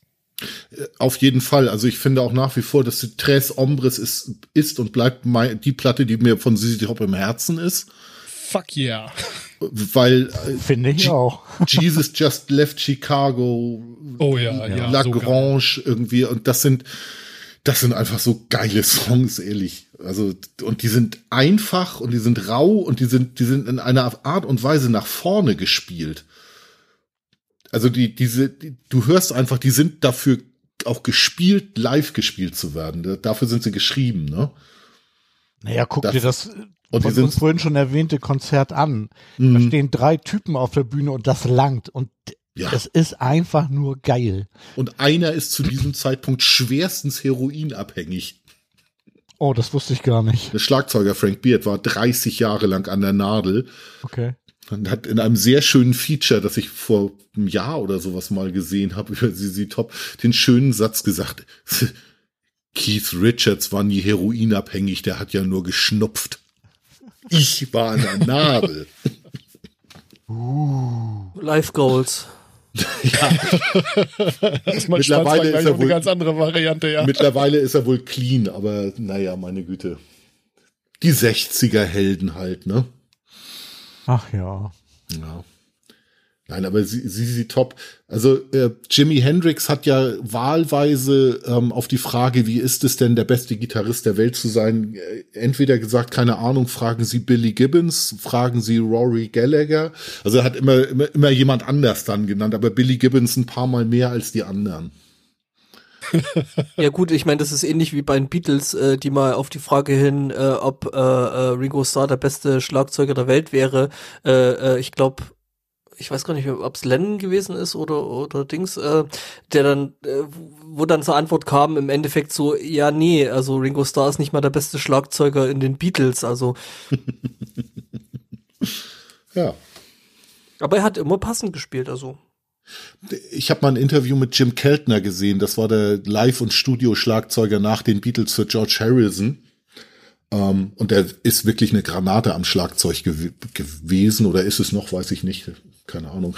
Aber der hat gesagt, da- dadurch, dass Ringo Starr so, also der hat ja nie was gelernt, aber hat so gespielt, wie es gepasst hat für ihn. Also er war der beste Schlagzeuger, der Ringo Starr sein konnte. Ähm, und er sagt, ich sitz manchmal daneben und ich krieg das nicht hin, was er spielt. Also wenn George Harrison alte Beatles-Lieder auf seinen Konzerten spielen will und ich sitz da, beim Konzert vor Bangladesch saß er ja neben Ringo Starr, der sich versungen und verspielt hat, weil er vermutlich betrunken war wie nichts Gutes. Ähm, und er sagt, ich sitz neben Ringo Starr und ich verstehe nicht, was er spielt. Es passt zu dem Song und ich kann es nicht nachspielen und ich bin ein verdammter Profi, der seit zehn Jahren sein Geld damit verdient. Das ist derselbe Grund, warum Bundesliga-Vereine bei DFB-Pokalspiel gegen Viertligisten rausfliegen, ne? Weil sie das nicht verstehen, was sie da spielen. Genau. Die Möglichkeit besteht. Ähm, mal weg vom Fußball jetzt. Ja, wo, worauf ich eigentlich nochmal zurück wollte, ist, wieso fandst du diese Gary Moore-Scheibe so scheiße? weil die so, also ich finde, ich kann die Virtuosität von Gary Moore total anerkennen. Und ich finde, er hat vorher in anderen Bands einfach Besseres gemacht. Und also abgesehen von dem Song, dem Hit Still Got the Blues, den ich einfach nicht mehr ertragen kann, weil ich ihn zu oft gehört habe, ähm, finde ich die überproduziert. Also das, was ich an, an Tres Hombres geil finde. Dieses nach vorne gehen, da stehen drei Typen in einem Studio, hauen die Dinger raus, ähm, finde ich die, die Süßlichkeit des Gitarrensounds und die Virtuosität killen das Gefühl an der Stelle. Okay. Also ich habe nichts gegen Virtuosität einzuwenden. Also der von dir vorhin erwähnte Richie Kotzen ist einer meiner absoluten Gitarrenhelden. Und das ist ein, ein hochvirtuoser Typ. ja, stimmt. Aber der, also wenn ich den spielen höre, dann schiebt sich anerkennend mein Kinn nach vorne und ich nicke dazu. ähm, Und wenn du in Ekstase bist, wippst du mit dem Fuß. Leute, ich komme fast von der dänischen Grenze. Also so ekstatisch werde ich nicht. Nur noch sieben Korn, ne? Wir trinken Angler Mock. Das ist Korn mit Limo. Entschuldigung. Nee, Ja. aber also ich, ich finde, wie so oft, Müsst ihr mal anständigen Korn kaufen. das ist auch wieder wahr. Also ich, ich finde, ich finde einfach, ähm, ich habe, ich kenne viele tolle Bands, die auch heute noch irgendwie schöne Konzerte spielen. Jessie Martins zum Beispiel, die spielt auch im Prinzip Bluesrock heutzutage. Das, ich weiß nicht, die ist wahrscheinlich halb so alt wie ich, hat eine Stimme, na, ich will nicht sagen wie Aretha Franklin, aber die hat schon ordentlich Dreck in der Stimme. Und die hat immer eine geile Band dabei und das macht Spaß, die live zu sehen. Ähm, aber zum Beispiel, also wie gesagt, dieses Gary Moore Album oder ich muss auch ehrlich gestehen, ich habe noch nichts von Joe Bonamassa gehört, was mich überzeugt hat am Ende des Tages. Also das ist nichts, was ich nicht von den vielen heroinabhängigen 60er Jahre Helden von Clapton bis Johnny Winter schon gehört hätte und wo es mir besser gefallen würde. Ja, Und gut, ist- aber ist- jeder, jeder hat so seine Zeit, ne? Also ich Ja. finde ihn ziemlich gut und aber man merkt ja auch, wo er herkommt, ne? Ja, und ich, ich finde eben immer in, in diesem, in diesem Hexenkessel der Entstehung des, dieses, dieses Bluesrock, ne, also wo das herkam von, von, von dem rauen Muddy Waters und dem fast süßen BB King Sound und dann hast du noch diese, diese, diese eiskalten, cleanen Riss von Freddie King und sowas dazu gehabt. Äh, Und dann siehst du, was in den 60er Jahren passiert. Da entwickeln sich auf einmal Bands wie die Stones. Du hast auf einmal ähm, The Who, die auch ehrlich gesagt in ihren Anfängen sehr bluesorientiert waren, die auch im Prinzip nach denselben Schemata gearbeitet haben. Dann kommt jemand wie Hendrix dazu, dann entdeckt Miles Davis den Blues wieder aber als verzerrte Gitarrenmusik und spielt auf einmal Stadion-Rockkonzerte. Ähm, und das passt da alles gut rein. Und du hörst auf einmal Pink Floyd, die so bluesige Gitarren auf einmal haben. Und und dann haben sie auf einmal die Synthesizer entdeckt und dann war es auf einmal was völlig anderes. Ähm, und es war trotzdem geil. Interessant auf einmal, ne? Oder du hast, du hast Leute, die das dann mit, mit Folkmusik verbinden. Und ich finde nach wie vor, dass Jethro Tull, Aqualung und Songs of the Wood sind zwei großartige Alben. Ich höre die gerne, auch wenn ich Ian Anderson mal versucht habe zu interviewen und er sich als Arschloch herausstellte. Ähm, aber irgendwie, habe ich das Gefühl, so die, die Zeit ähm, ist, ist durch und dieses, dieses, oh, guckt mal, das kann in alle Richtungen gehen. Oh, da kommt der Carlos Santana und macht auf einmal kubanische Rhythmen darunter und spielt aber eine heiße, verzerrte Bluesgitarre dazu. Weirdo. Ähm, das ist, das ist vorbei und deshalb, also diese, diese Lord Siegel Bewahrer der reinen Lehre, wie, wie eben, es tut mir leid, es zu sagen, Joe Bonamassa, den viele Leute ja ganz toll finden, das ist ehrlich, das ist Johnny Winter für die Generation Golf. Ja, da, also gut, da gebe ich dir tatsächlich recht. Ne? Also wenn du Johnny Winter oder Stevie Ray Vaughan irgendwie hast oder Robin Ford irgendwie, dann brauchst du Joe Bonamassa nicht mehr. Das ist richtig. Ich muss mich mal ganz kurz bei den Leuten, die diese Namen alle hoffen, in den Shownotes wiederzufinden, entschuldigen. Das kriege ich nicht hin. Ja, ich schreibe nicht mehr mit Finger wund und versuche mitzukommen. Ja, ähm, es ist, äh, ihr werdet viele wiederfinden, aber nicht alle. Und jetzt, wo ich gerade eure volle Aufmerksamkeit habe, das ist eine der Sachen, die ich persönlich an dieser ganzen ähm, äh, äh Sludge und äh, Doom Metal äh, Schiene irgendwie so geil finde, dass genau dieses Experimentieren, dieses wir probieren jetzt mal was völlig anderes mit mhm. in Sachen Sound. Wir probieren jetzt mal völ was völlig anderes in Sachen Zusammensetzung der, äh, der Band und so weiter und so fort. Ich bin der allerletzte, der ein geiles Power-Trio scheiße findet, ja. Aber ähm, ich, ich bin so froh, einfach mal was anderes zu hören. Und nicht nur, weil es anders ist, es soll schon noch geil sein, ja. Aber halt bitte nicht more of the same. Bitte nicht irgendwie schon, schon wieder Leute, die genauso klingen wie so, das, das brauche ich wirklich gar nicht. Und das finde ich im Moment total in dieser ganzen äh, Sludge- und Doom-Ecke, ähm, wo einfach viele Leute noch experimentieren und irgendwie Sachen probieren, die halt noch andere gar nicht probiert haben. Haben wir ja die letzten Folgen auch äh, reichlich erwähnt. Äh, muss ich also von daher nicht alles nochmal sagen. Guck da nochmal in die Shownotes vom letzten Mal. Und das ist genau, genau das Ding, ja. Halt bitte, bitte nicht schon wieder eine Band, die genauso klingt wie so und so aus den 80ern. Braucht kein Mensch. Also nur um dich von den Shownotes ein bisschen zu entspannen. Hört euch die fünf Scheiben Woodstock an. Da sind Mountain drauf, da sind Santana drauf und da ist Hendrix drauf und das, da sind The Who drauf. Und wenn man dann noch den Country ein, ja, genau. Wenn man den Country Einschlag noch will, Crosby, Stills und Nash. Auch gut. Das sind die frühen, frühen Jahre äh, von, von ähm, davon mal abgesehen, ich muss ja sagen, also weil du vorhin äh, Still Got the Blues erwähnt hast, also ich muss ja sagen, in meinem kleinen äh, Gitarristenherz, es ähm, hat tatsächlich das Lied auch, wenn es für dich wahrscheinlich völlig tot gespielt ist und ich habe das Lied auch tot gespielt, ähm, ich hab's nicht ist es tatsächlich das erst, äh, erste Lied gewesen, also ich muss sagen, hatte dann halt meinen kleinen Gitarrenamp und irgendwie meine Yamaha Pacifica und äh, war dann stolz wie Lumpi, wie ich mir halt irgendwie zu Weihnachten dann äh, von Marshall noch so ein Bluesbreaker-Pedal äh, gekauft habe. Noch das alte Schwarze, das habe ich immer noch und das werde ich auch nicht verkaufen, auch wenn es mittlerweile echt viel Geld wert ist. Ähm, und habe dann da quasi so tatsächlich das mehr oder minder so halb improvisiert und halb irgendwie. Ähm, das war tatsächlich das erste Solo, was ich wirklich gespielt habe. Und deswegen hat gerade dieses Still Got the Blues für mich halt eher wieder so ein, ja, eben doch, doch irgendwie ein, äh, ja, äh, sehr großen Platz in meinem kleinen, kalten Metallherz. Aber das ist ja auch das Schöne an, an, an Musik irgendwie, dass sie für jeden Menschen eine andere Bedeutung hat. Eben. Also was zum Beispiel bei mir ist, ähm, das ist auch kein Geständnis, das für die Leute, die mich kennen, neu ist. Ich liebe Culture Club. Ist eine super Band. Ja. Eben.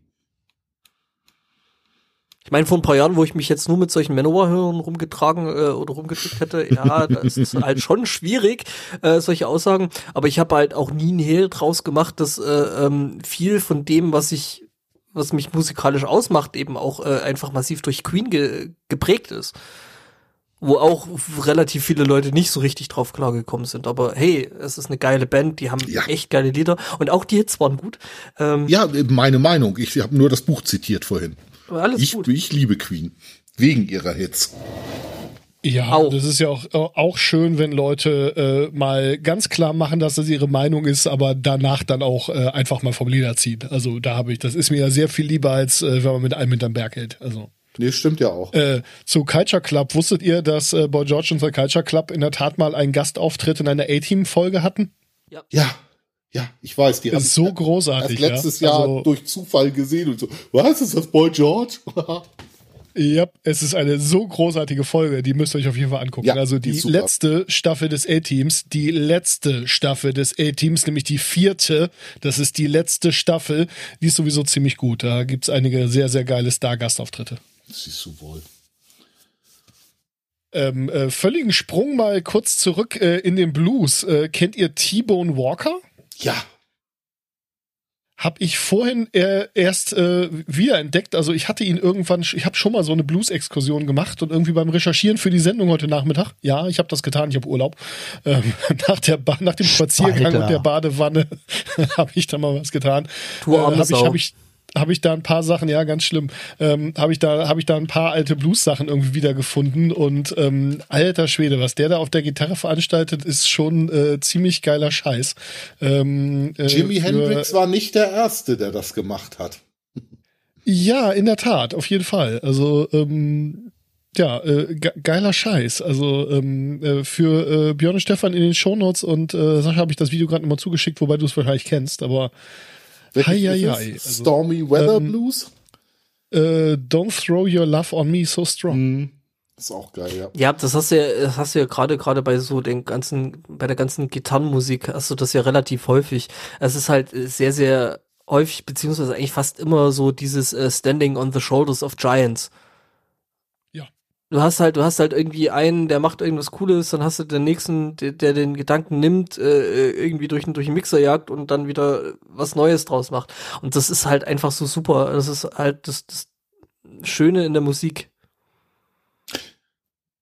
Standing on the shoulder of, Shoulders of Giants ist ähm, im, im Blues, ähm, das ist durch den, den Robert Johnson-Hype, nenne ich das mal, der irgendwann entstanden ist, als diese, diese Aufnahmen aus den 30ern von Robert Johnson wiederentdeckt wurden. Der hat ja, ich weiß nicht, sind 26 oder 27 Songs von ihm, die er aufgenommen hat. Dann ist er sehr jung ähm, gestorben und die Songs sind alle, alle Granaten. Allesamt, wie sie da sind. Jeder einzelne. Ich meine, Sweet Home Chicago. Kaum einer weiß, dass es nicht von den Blues Brothers ist.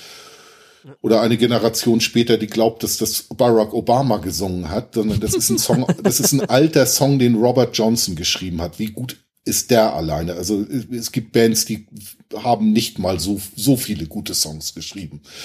Ähm, und sind berühmter Du hast, du, du hast so. Musiker, Musiker wie, wie zum Beispiel äh, Buddy Rich.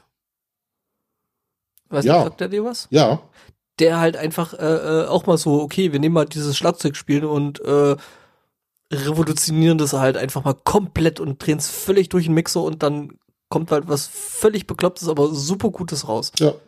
Gene Krupa als Schlagzeuger. Immer wieder einer meiner absoluten Helden. Swing, Swing und Jazz-Schlagzeuger. Toll.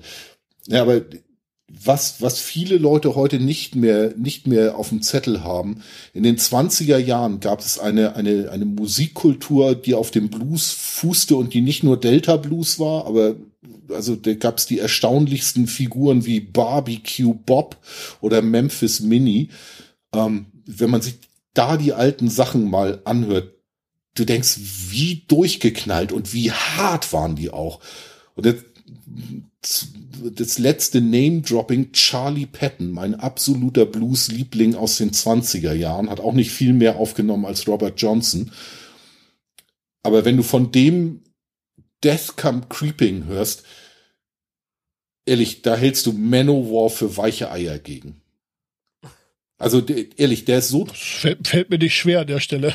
Nein, mir auch nicht, aber du weißt, was ich da, oder ihr wisst, was ich damit sagen will. Also das ist, da sitzt ein Mensch mit einer Gitarre und zupft die hart, nicht mal besonders virtuos und ist wirklich so am Rande irgendwie von Tod und Verzweiflung, dass es einfach großartig ist. Also das ist, das ist das ist ganz großes Kopfkino, was da bei mir abläuft, wenn ich das höre.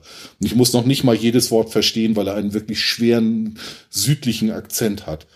Das ist ganz toll. Und er war auch ein muss nach, ich habe mal eine Biografie von dem gelesen, muss ein unfassbar geiler Showman gewesen sein, der also die Gitarre hochgeworfen hat, mit der Zunge gespielt hat, hinterm Rücken gespielt hat und, und, und. Also selbst T-Bone Walker, den wir jetzt also schon für, oh Mann, das ist ja noch mal 30 Jahre vor Hendrix gewesen, selbst der hat 15 Jahre vorher eben die, die Leute, die eben ein Publikum nur mit einer Akustikgitarre und ihrer Stimme begeistern mussten und das ohne Verstärkung und ohne alles. Selbst die haben schon solche Sachen gemacht. Und da ist Charlie Patton, da gibt es ein ganz tolles Comic von Robert Crump über den. Der ist einfach, das ist der heiße Scheiß, was Blues angeht. Können wir, können wir eine ganz kurze Ex Exkursion machen? Ähm, mal so in Richtung Filme. Ja, Ähm, es gibt da so einen Film, der nennt sich Crossroads mit äh, Karate Kid in der Mhm. Hauptrolle. und Steve Vai am Ende als Gitarrist des Teufels. als als Gitarrist des Teufels. Äh, Was aber davon mal abgesehen halt äh, wirklich so furchtbar geil an diesem ganzen Film ist, sind diese ganzen Cameos. Also wirklich diese ganzen Bluesgrößen, die in diesem Film teilweise bloß wirklich für Sekunden zu sehen sind. Und wo ich damals den Film dann halt das erste Mal gesehen habe, irgendwann dann so in der Klotze, als man das noch gemacht hat, ähm, dann so, okay, das ist der, das ist der, das ist der, das ist der, das ist der. Oh, fuck, der ist ja auch dabei. Und ich meine, klar, Steve ist natürlich auch eine coole Sau. Und äh, den fand ich schon echt gut. es ist Karate Kid mit Musik halt, ne? Also es ist ja, Ja, im Prinzip die genau- gleiche Geschichte. Es- Ja, stimmt. so. Der Heldenepos halt so, der Held kommt, äh, hat erstmal ein Problem, äh, dann hat er halt den Lehrer gut, ähm, ne? Und äh, dann hat, hast du so zwischendrin die Montage drin, wie er halt lernt und dann, ja, ja, es ist wie Karate Kid plus mit Gitarren. Ja. Ah, ich habe den geliebt. Also super Film und äh, natürlich dies, dies, diese Battle zwischen halt so das, was weit spielt, was ja halt schon ähm, ziemlich abgehobener Kram und ziemlich schnell und und und äh, wie Devin Townsend gerne sagt, dieses Wanking ähm, ist und dann halt wirklich eher so diese diese Melodie und Blues und Zeug äh, dann eben äh, in dem in dem Gegenstück dann halt auf der auf der Telecaster. Wobei übrigens die, glaub, ja. ja, ist ein Telecaster. Wobei ähm, die die Blues-Sachen, die äh, Ralph Maggio in dem Film so tut, als würde er sie spielen, die hat Ray Kuda eingespielt und der ist natürlich auch Oberaffentitten geil. Das ist ein Wort, das ich sehr sehr lange nicht mehr gehört habe. Ich bin auch sehr alt. Das ähm, wollte ich damit jetzt nicht implizieren. Natürlich wolltest du das. Okay, wollte ich. Nee, aber es, es ist tatsächlich auch ein super Film so zum Thema Blues. Ähm, Es gibt einen sehr schönen Film, ähm, wie vergiss Gott irgendwas? Nee, ich weiß nicht mehr, wie der heißt, von Gordon Parks, der Regisseur. Man, manchmal muss man ein bisschen nachdenken. Ähm, kennt ihr den alten Chef-Film? Ja. Den aus den 70ern? Ja. natürlich. Ist ein Meisterwerk. Natürlich kennt ihr den. Ähm, und der hat einen Film über den ähm, Blues- und Folk-Sänger und Gitarristen Led Belly gemacht. Mhm. Und Ich glaube, den habe ich auch gesehen. Ja, Let, der ist, der ist echt ganz geil, der Film. Also das ist so ein 70er Jahre Low-Budget-Produktion, weil schwarze Regisseure machen einen Film über einen schwarzen Sänger in den USA in den 70ern. Ah, wir geben dafür kein Geld aus. Ähm, aber der ist echt ganz gut. Den kann man sich schön angucken an einem lauen Winterabend, wenn man sich nach der Wärme des amerikanischen Südens sehnt. Und da sind, da sind also echt ein paar sehr, sehr schöne Blues-Songs drin. Und was die meisten Leute ja nicht wissen, Black Betty, der Song, ne? Hm. Hm, der ist von, der ist auch im Original von Led Belly. Oh. Und der ist nicht mal halb so schnell, wenn du ihn von Led Belly hörst, aber der ist so kraftvoll und so intensiv. Ich sag immer wieder, es kommt nicht auf die verzerrte Gitarre und das laute Gegröle an, um Kraft zu vermitteln. Ist ja auch. Und ich äh, gucke äh, euch an, Manowar. nee, es, es ist tatsächlich ja auch äh, äh, eine meiner liebsten Coverversionen. Äh, äh, die Version von Hurt von Johnny Cash, was ja jetzt eher so in die ja Blues Country Richtung geht, aber Ist äh, das ist halt toll. einfach so ein verdammt geiles, starkes Lied, das halt einfach nur durch das bisschen Gitarre, das bisschen Piano und eben diese Stimme und das Ganze getragen wird. Hm. Stefan, möchtest du sagen, dass manchmal weniger doch mehr ist? Äh, das wäre jetzt nicht äh, im Einklang.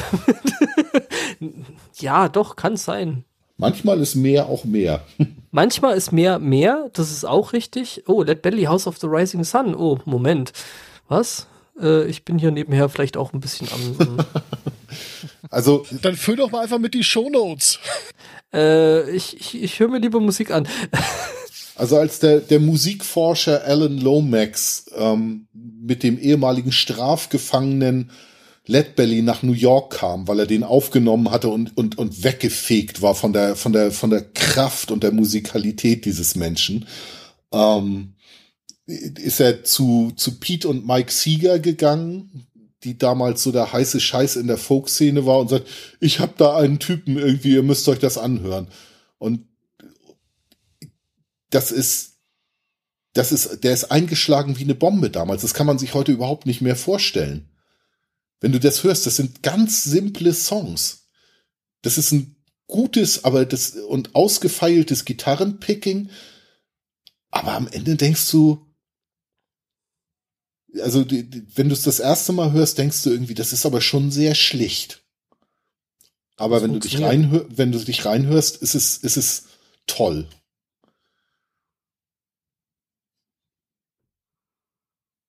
Ja, es gibt so viel so geile Musik irgendwie. Du redest ja jetzt irgendwie so von den Ursprüngen, also da bin ich tatsächlich irgendwie nicht so bewandert. Entschuldigung, ich nerd Ja, wiederum. macht ja, nee, ist doch alles gut. Also äh, ich kenne tatsächlich eher so die äh, Nachfolgetypen irgendwie. Ja, wo es bin jetzt, wo, wo du jetzt gerade so kraftvolle Musik ähm, sagst, irgendwie, ich fand so John Butler Trio zum Beispiel auch genial. Ne? ja völlig. So, und das ist jetzt, nicht ganz so alt, ne? Nee.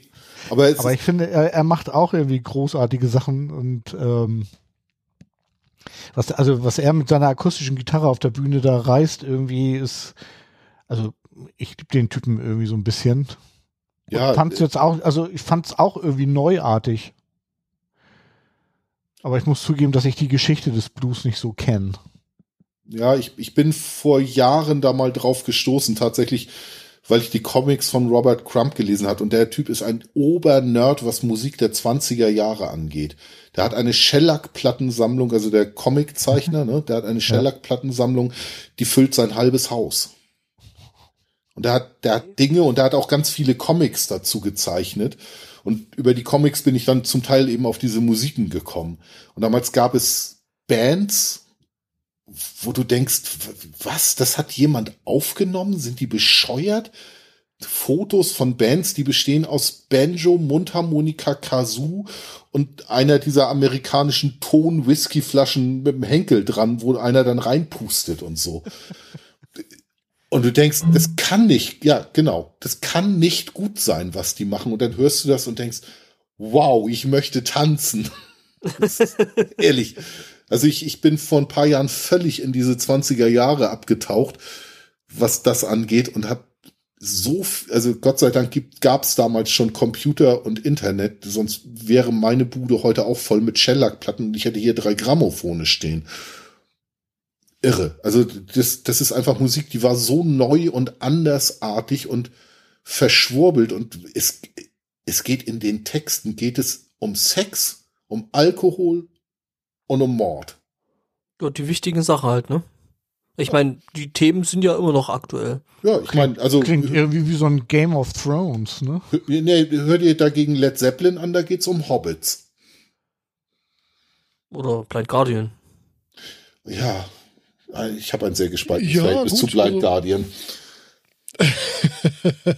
Okay, bevor du aus der Sendung fliegst. ja, gut, also Metal ist ja jetzt nicht seit den 90ern nicht umsonst irgendwie als, also äh, nein, äh, wenn man Teenage Dirtbag von Weezer mal aufmerksam gehört hat, dann fällt einem auf, dass Metal-Fans an vielen Stellen vielleicht nicht so cool angesehen sind, wie sie das gerne wären. Das muss man an der Stelle mal ganz klar sagen.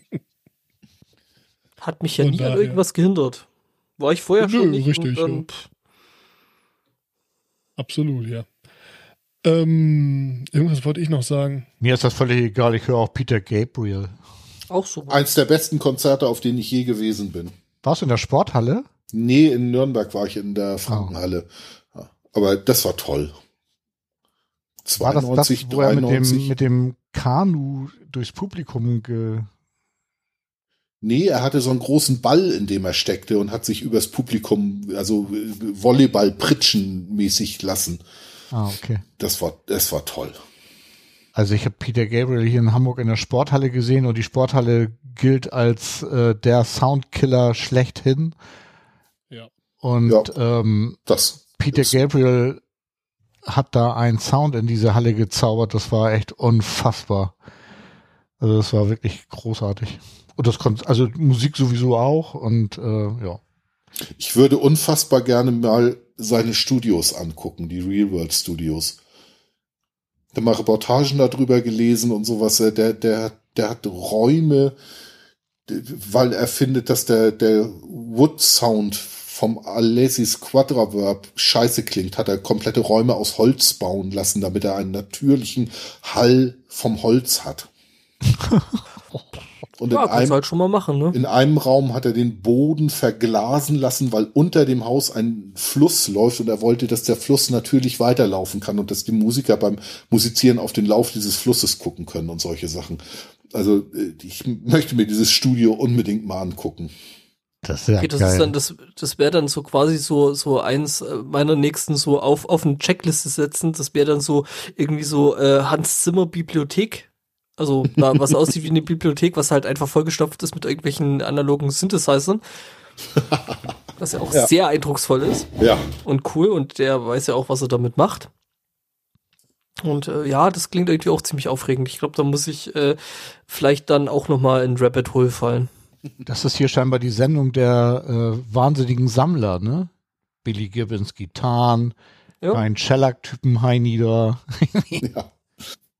Ja, aber also ich, ich kann mich nicht erinnern, dass ich irgendwie alle Blues- und Blues-Rock-Konzerte, die ich in meinem Leben gesehen habe, ähm, sei es jetzt im, im Fernsehen, online oder live, ich habe, also Blues-Gitarristen zumindest sind, glaube ich, alles sehr, sehr große Gear-Nerds.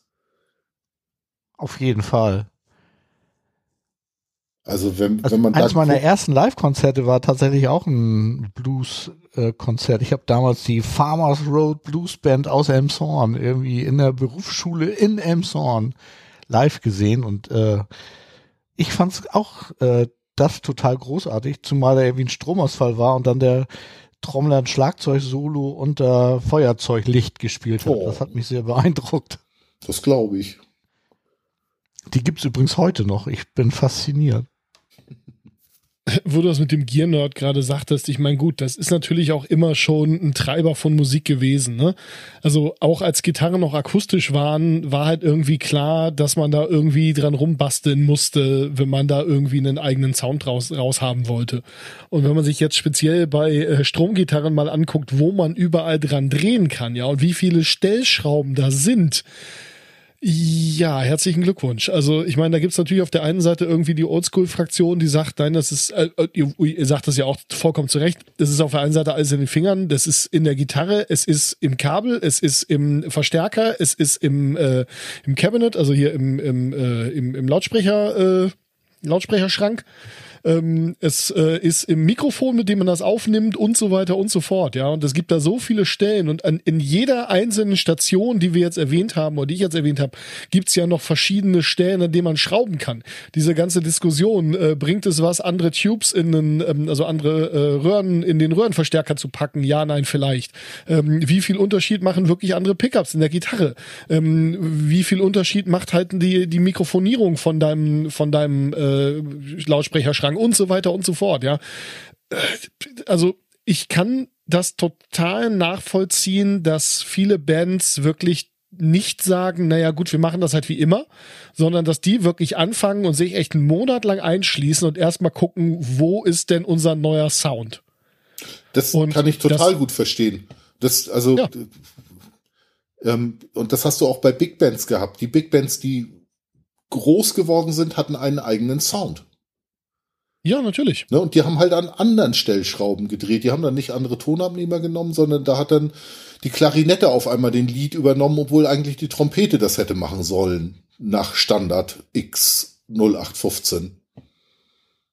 Ja, und auch da, also wie viel man ja mit, äh, ich kenne mich da ja auch nicht für fünfhändig aus, ja. Ich habe einen äh, Kumpel, der ist äh, professioneller Hornspieler, das äh, war's dann aber auch schon, was ich da kenne, ja. Ähm, und alleine schon, was man in dem Bereich machen kann, was man für Instrumente ausgeben kann, ja, das sind ja 1500 Euro für so ein scheiß Elko, das ist da ja nix, ja. Und ähm, wenn, du, wenn du dann mal guckst, was du da mit verschiedenen Mutes, also mit verschiedenen Dämpfern noch machen kannst und so weiter und so fort, alleine schon die Positionierung, dass du verschiedene äh, Gruppen anders anordnest in so einer Big Band oder auch in einer, in einer klassischen äh, äh, Blaskapelle oder so, ja. Alleine dadurch, dass die Leute anders hinsetzt ähm, oder hinstellst, ähm, machst du halt schon einen heftigen Unterschied und so weiter und so fort, ja. Ähm, ja, selbstverständlich macht das einen Unterschied und selbstverständlich ist das auch wichtig. Und es gibt auch Leute, die machen, für die ist halt nicht wichtig. Und wenn sie sie top sagen, hey, wir wollen Equi, damit wir immer gleich klingen, ich habe trotzdem geile Musik gemacht, ja. Ja. So, es ist auf, auf der einen Seite unfassbar wichtig, auf der anderen Seite ist es halt auch unfassbar unwichtig, wie man es halt gerade möchte. Ja. Nee, das kommt ja immer drauf an, was du erreichen willst und was dein Plan ist. Ne? Also das sehe Ja, ich auch genau. so. Also klar gibt's irgendwie Bands, die mit, mit bombastischen Sounds irgendwie rüberkommen und dadurch punkten. Und dann gibt's eben halt die Leute, die irgendwie sich auf die Basics zurückziehen und da irgendwie virtuos spielen. Und wobei ich das eine nicht gegen das andere aufwerten möchte. Ne? Also äh, ich weiß nicht, kennt ihr Ezio? Das ist eine Mm, britische Band irgendwie, da stehen so zwei Gitarristen auf der Bühne, die auch mit ak- akustischen Gitarren spielen und das ist wirklich total minimalistisch und das geht sowas von nach vorne los, das ist unglaublich. Hm. Ah, es gibt da auch so ein, so ein Flamenco-Duo, die teilweise äh, Sachen von Metallica gecovert haben, die halt auch völlig geil sind. Die sind zu zweit. Gabriela y machen da- Rodriguez. Sie. Äh, genau die. Großartig. Und die machen solchen Fasching, das ist der helle Wahnsinn. Also, ist, ja. Also, ja, ich- manchmal ist mehr mehr, manchmal ist halt weniger dann auch mehr. Und manchmal sind Ja, also ich würde ich würd auch niemals das gegeneinander ausspielen oder so. Also zum Beispiel das, was U2 auf der Gitarre machen mit Edge. Das ist eigentlich eine saubere Rhythmusgitarre, wenn man es mal ganz platt sagt. Der Typ ist ja ein unglaublicher Gearhead. Also der hat, der hat ja Schränke von Effektgeräten. Die machen für ihn halt diesen Sound. Und deshalb ist er auch unverkennbar immer The Edge. Und das finde ich, und deshalb ist es mir ehrlich gesagt relativ wumpe, ob der jetzt ein Gearhead ist oder nicht oder mehr, weniger oder sowas. Das ist sein Ding. U2 haben ein paar gute Songs gemacht. Sie klingen erkennbar, wiedererkennbar und das einen eigenen Sound haben, finde ich schon gut. Ja, Ja, der, haben- er, ich finde es vor allem bei The Edge faszinierend, dass er wiedererkennbar klingt, aber in keinen zwei Songs gleich. Also der Gitarrensound verändert sich wirklich zwischen jedem einzelnen scheiß Song. Wahrscheinlich, weil er so ein Gearhead ist und halt, äh, ja, wer hat, Ja. der kann, ne? wahrscheinlich, wahrscheinlich hat er halt immer noch nicht äh, gefunden, wonach er gesucht hat. Kommt, der musste kann- sein. nee, aber Auf der Suche sein ist auch ein schönes Ziel. Der Weg richtig. ist das Ziel. Haha. Äh, Bullshit-Bingo. Wieder? Scheiße. Und es tut mir furchtbar leid, der Song, den Stefan da erwähnt hatte, den finde ich auch geil.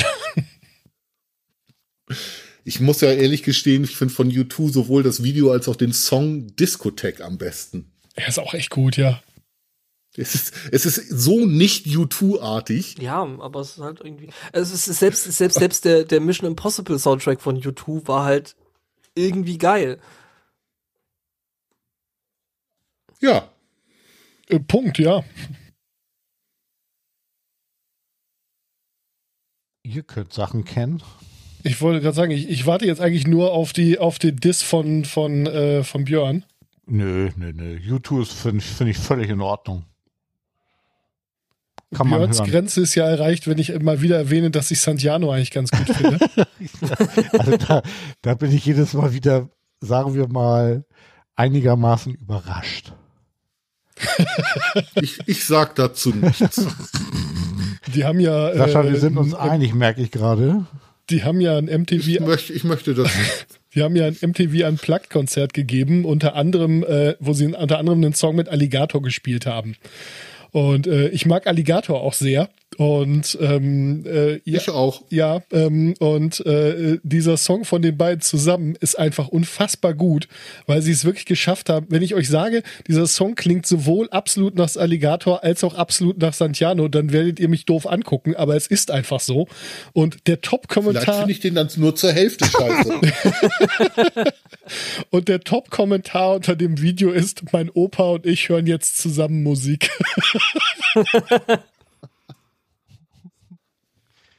Oh Gott, Heino war auch auf äh, Wacken, ne? Findest Heino auch gut, oder? Äh, mein Vater hat in der Tat damals im gleichen Stadtteil wie Heino gewohnt. Und mein Opa hat immer die Geschichte erzählt, dass äh, als Heino noch für eine Konditorei ähm, äh, äh, Backwaren ausgefahren hat, mein Vater ihn mit Steinen beworfen hat. Live Goals. Das hat mein Opa immer, Ehrenmann. voller, das hat mein Opa immer voller Stolz im Brustton der Überzeugung äh, erzählt. Mein Vater hat das dann recherchiert und hat herausgefunden, das kann gar nicht gewesen sein. Er, er wollte es nicht ausschließen, konnte sich aber auch nicht dran erinnern. so. Und er hat dann herausgefunden, nein, Opa Heinrich hat Blödsinn erzählt, das kann gar nicht gewesen sein. Naja, also, Also, so viel zur Geschichte Gesch- meiner Familie und Heino, ja. Also die Geschichten müssen ja nicht wahr sein, sie müssen ja nur fast wahr sein, ne? Auf jeden Fall. Oder gut erzählt. Naja, das meine ich mit fast wahr sein. Ne? Also ein guter Roman ist ja auch ein Roman, der irgendwie beinahe angehen kann, ne? Ja. Eine Geschichte muss nur in sich plausibel Ganz sein. genau. genau. Muss schlüssig sein. In einer guten Geschichte hat die Wahrheit Raum, sich zu entfalten. Uh, Uh. wer sagt jetzt Bullshit, Bingo? Äh, Das hat Das mein Bade damals immer gesagt beim DSA.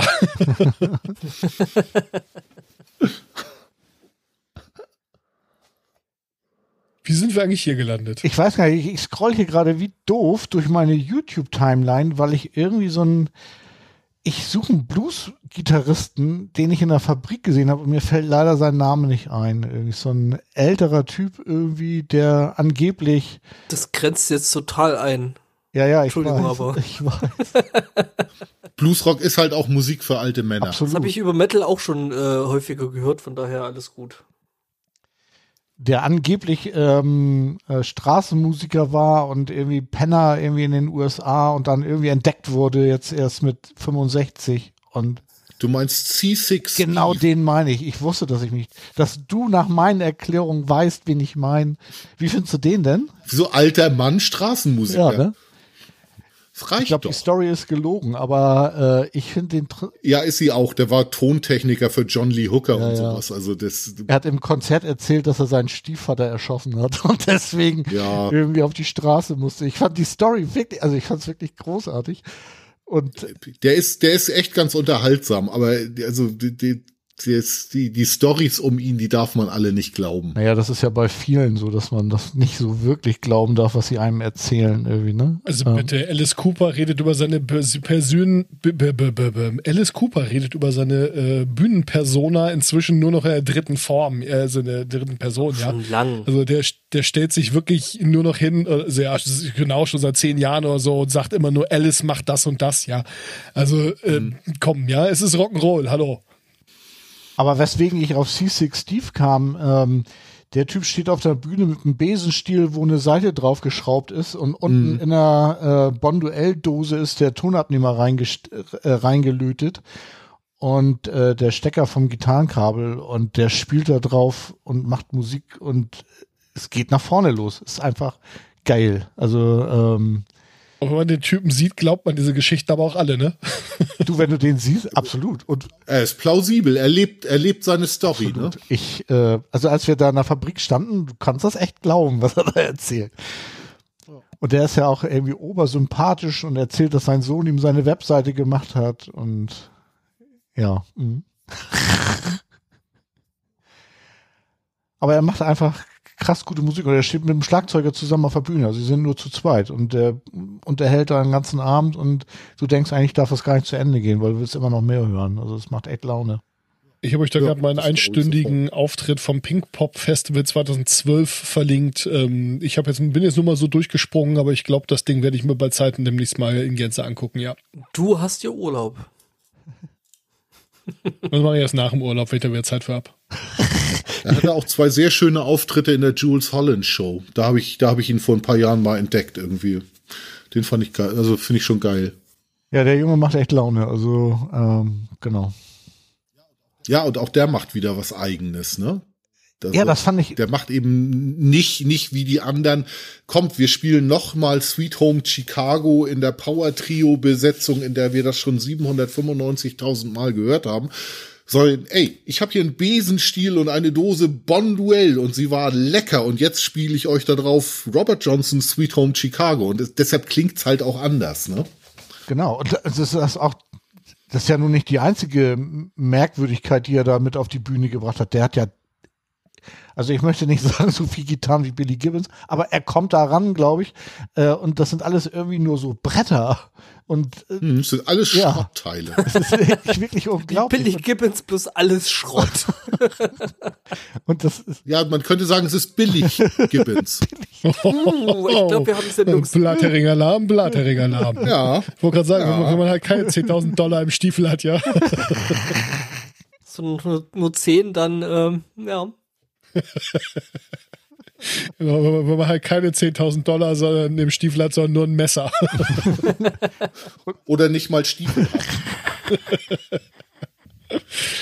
Ach ja. Ähm, äh, ist das schon eine Sendung? Fast, ja. Äh, ziemlich, ja. Also so insgesamt schon, so als Gesamtwerk, äh, Ich würde gerne noch über äh, zwei äh, Leute, Schrägstrich Bands reden, äh, nämlich was ich so am Bluesrock kenne. Ähm, das sind nämlich einmal äh, The Black Keys, ähm, wo ich mir dann irgendwie hab sagen lassen, die sind irgendwie auch schon in der Szene irgendwie schon fast verpönt, weil die, weil die zu, zu oldschool sind und äh, irgendwie nur den alten Scheiß wieder machen. Ja, tun sie, aber sie tun das sehr gut, ne? Ja, ja, also ich, ich war auch sehr Also begeistert und habe irgendwie gedacht, Mensch, das ist für mich irgendwie so, wenn ich Bluesrock denke, dann denke ich sowas. Und dann, dann las ich da irgendwie von und dachte, hm, okay, scheinbar, scheinbar ist das falsch. Ach, also von, von, von diesen ganzen, wir spielen, wir spielen das mal, was es früher schon gab, sind die mit die besten, finde ich. Die rocken. Ja, ich habe einen, einen ganz, blö ganz bösen Kommentar gelesen unter einem YouTube-Video. Ich versuche gerade noch mal den wiederzufinden. Ähm, der war so sinngemäß irgendwie, äh, dass sie die die beiden wirken ein bisschen wie zwei geschiedene Ehemänner, die eine Rockband gegründet haben, um ihre ihre Ex ihren Exes auf den Sack zu gehen. oh Das Gott. fand ich sehr böse, aber auch sehr lustig. Und sehr passend, ne? Ach ja. Nein, die sind, die sind, die sind laut und die nerven und das finde ich gut und die, die, also die, ich, ich, die haben keine Streicher im Hintergrund. Ist das gut oder schlecht? In dem Fall finde ich, in dem, in dem Fall finde ich es gut. Ich finde, das darf rau sein. Ja, auf jeden Fall, aber, aber hallo. Ja, und, sie haben, und das ist dasselbe Setup wie C6 Chief, ne? Auch Gitarre und Schlagzeug, ne? Ja. Oder wie White Stripes. Oh Gott, geh mir weg mit Die- denen. Ich mag die. Ich mag die auch, aber äh, ich kann jeden verstehen, de, dem sie irgendwie totgedüdelt waren, ja, für den sie irgendwie totgedüdelt sind. Kann ich auch. Ich meine, ich kann Yesterday von den Beatles nicht mehr hören und das ist einfach ein klasse Song. Außer von Otto.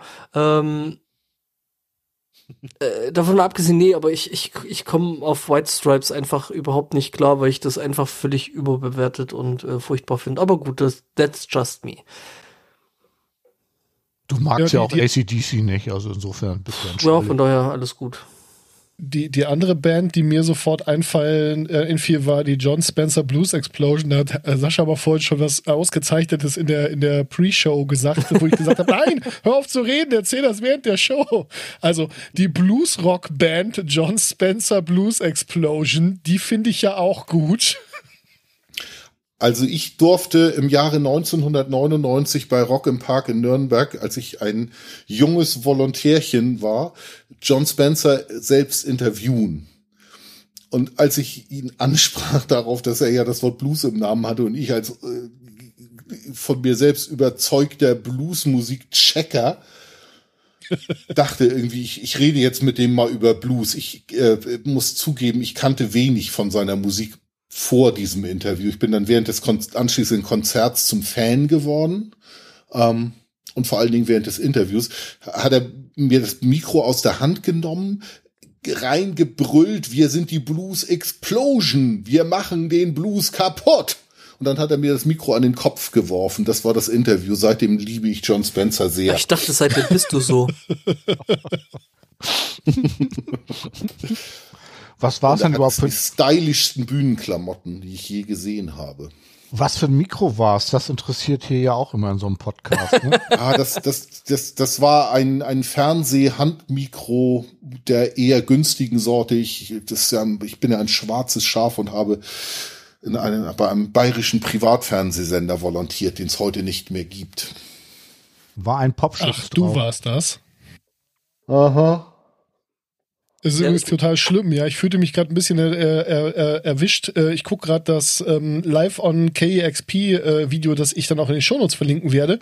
Und äh, dachte gerade, als Björn sagte, ja, das interessiert ja hier auch immer Leute. Ach, der singt auch in ein SM57, genauso wie Lemmy Kilmister und der amerikanische Präsident, der nicht singt, aber spricht. Und dann gibt's Leute, die mir erzählen wollen, dass man in dieses Mikro mit diesem Mikrofon nur Gitarren abnehmen kann und keine Sprache und äh, kein Gesang. Und äh, in dem Moment sagtest du das und jetzt fühlte ich mich ein bisschen ertappt. Ich sag mal so, ein SM, Nein, SM, also- SM7B ist auch bloß äh, ein, ein äh, SM57 ohne Spule. Ja, und mit ein bisschen Elektronik noch dabei. Aber äh, Nö, nee, ist nicht so viel dabei. no, ich meine, da kommt, na gut, äh, anderes Thema. Egal. Neulich haben wir uns übrigens sehr ausführlich darüber unterhalten, wie man denn vielleicht Kirchenglocken vernünftig abnehmen könnte. Und War äh, sehr, sehr schön. ja, mein Vorschlag, einfach ein Piezo drauf zu kleben, äh, hat für große Erheiterung gesorgt. Zu Recht. Also ich habe vor etwas über 20 Jahren tatsächlich mal die Restaurierung eines Glockenturms gedreht, inklusive der Glocken. Und wir haben tatsächlich äh, die kleine Ortschaft in der Nähe von Nürnberg, in der das passiert ist, ich glaube, über anderthalb Stunden lang mit dem Glocken beschallt, um ja, ehrlich, für, für, für, ein, für eine Fernsehaufnahme da den richtigen Sound zu finden. Du darfst halt nicht direkt neben der Glocke stehen, weil das hält kein Mikro aus, ohne zu Zu klippen. dem Schluss sind wir auch gekommen. Ja, Ja, so mein, meine Ähm, Idee also war, dass ich hier mein, mein Stealth oder so ein SM7B, deswegen kam ich gerade drauf, mal, einfach mal probieren würde. Ja, so mit ganz wenig Pegel und so weit weg, wie es der Glockenturm zulässt und einfach mal gucken. Also wir, wir haben dann tatsächlich, also wir, das sind ja, das sind ja Handnahbesprechungsmikros gewesen. Deshalb ha- halten, halten Fernsehreporterinnen und Reporter die ja auch den Leuten immer so dicht unter die Nase, weil du dann einfach einen sauberen Sound damit kriegst. Aber das funktioniert natürlich in einem Glockenturm bei voller Lautstärke nicht. Vor allem, weil die auch keine Ähm, Nase ja. haben, ne? Nö, gar nicht. Glocken haben Eine Nase. andere Vorzüge. Stimmt. Ich habe die Also wir haben- Shownote-Karte übrigens erstmal Glocken, Hallöchen genannt. einfach nur um Hallöchen. bleiben. Und wir haben dann tatsächlich, also das, das, dieses Mikrofon tatsächlich zwei Stockwerke weiter unten dann ins Treppenhaus in die Mitte gehängt mit einer langen Angel. Ja. Da ging's dann. Auch Also Stefans interessant. Also Ansatz dafür, dass war es in der, wirklich ein, Stefans Tat war, äh, Ansatz war in der Tat Shotgun-Mikrofon äh, mit einem äh, mit einem Boompole aus dem Fenster halten. nur hast du auf einem handelsüblichen EB-Wagen ähm, meistens genau zwei Mikrofone dabei. Ein Ansteckmikro ähm, und ein, ein handgehaltenes. Also du hast normalerweise nicht ein Shotgun. Richtmikro oder Ja. sonst irgendwas dabei. Also mein anderer witzig. Ansatz war tatsächlich einen anderthalben Kilometer wegfahren, gucken, wo der Glockenturm steht, wo man gute Sicht drauf hat. Und das Ganze dann wirklich mit dem Shotgun-Mic äh, zu ein, einzu. Aber ja, Also wenn ihr einen Glockenturm habt und ihr wollt mal coole Aufnahmen von euren Glocken haben, dann äh, sagt uns einfach Bescheid. Äh, wenn Hallöchen. Corona vorbei ist, kommen wir vorbei und äh, tummeln uns mal, treiben uns mal ein Wochenende in eurem Dorf rum und äh, haben ein bisschen Spaß beim Versuch, eure Glocken aufzunehmen. Wir können nicht versprechen, dass, äh, dass es hinterher gut klingt, aber wir können versprechen, dass wir eine Kiste Bier mitbringen. Sven und niemand wird diesen Fetzen jetzt nehmen und komplett außer Kontext äh, schneiden. Hallöchen. Auf gar keinen Fall. Und im Übrigen, wenn dann die Kirchenorgel auch noch eine MIDI-Schnittstelle hat, dann versuchen wir die auch noch irgendwie mit ähm, in Beschlag zu nehmen. Du, wir haben da schon Tipps bekommen, also ähm, so ist das Bring nicht. Lötkolben mit, kein Problem. Mhm. Sehr geil. Also ich muss ja ehrlich gestehen, viel schwieriger ist es während einer Flugzeug- oder eines Hubschrauberfluges die Gespräche im, in demselben aufzunehmen. Ne? Ja, das kann ich mir vorstellen. Ach du Schande. Also du bist ja sowieso mit der Kamera immer hinter den Leuten, ähm, weil vorne die Piloten sitzen. Und in Zeiten, bevor wir GoPros und ähnliche geile Kamerasysteme hatten, hast du tatsächlich das Ansteckmikro meistens in die Hörmuschel der Kopfhörer gesetzt. Weil das war klein, das fällt dann nicht auf. Und du hast einen relativ guten Sound damit gehabt. Also du konntest mindestens verständlich Gespräche abnehmen.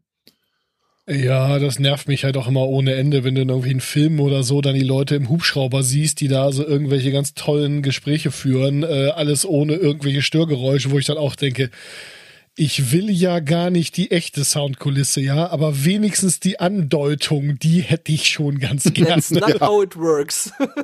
Ja, genau das. Oder Leute, die sich im Flugzeug unterhalten und man hört im Hintergrund so ein leises Bzzz.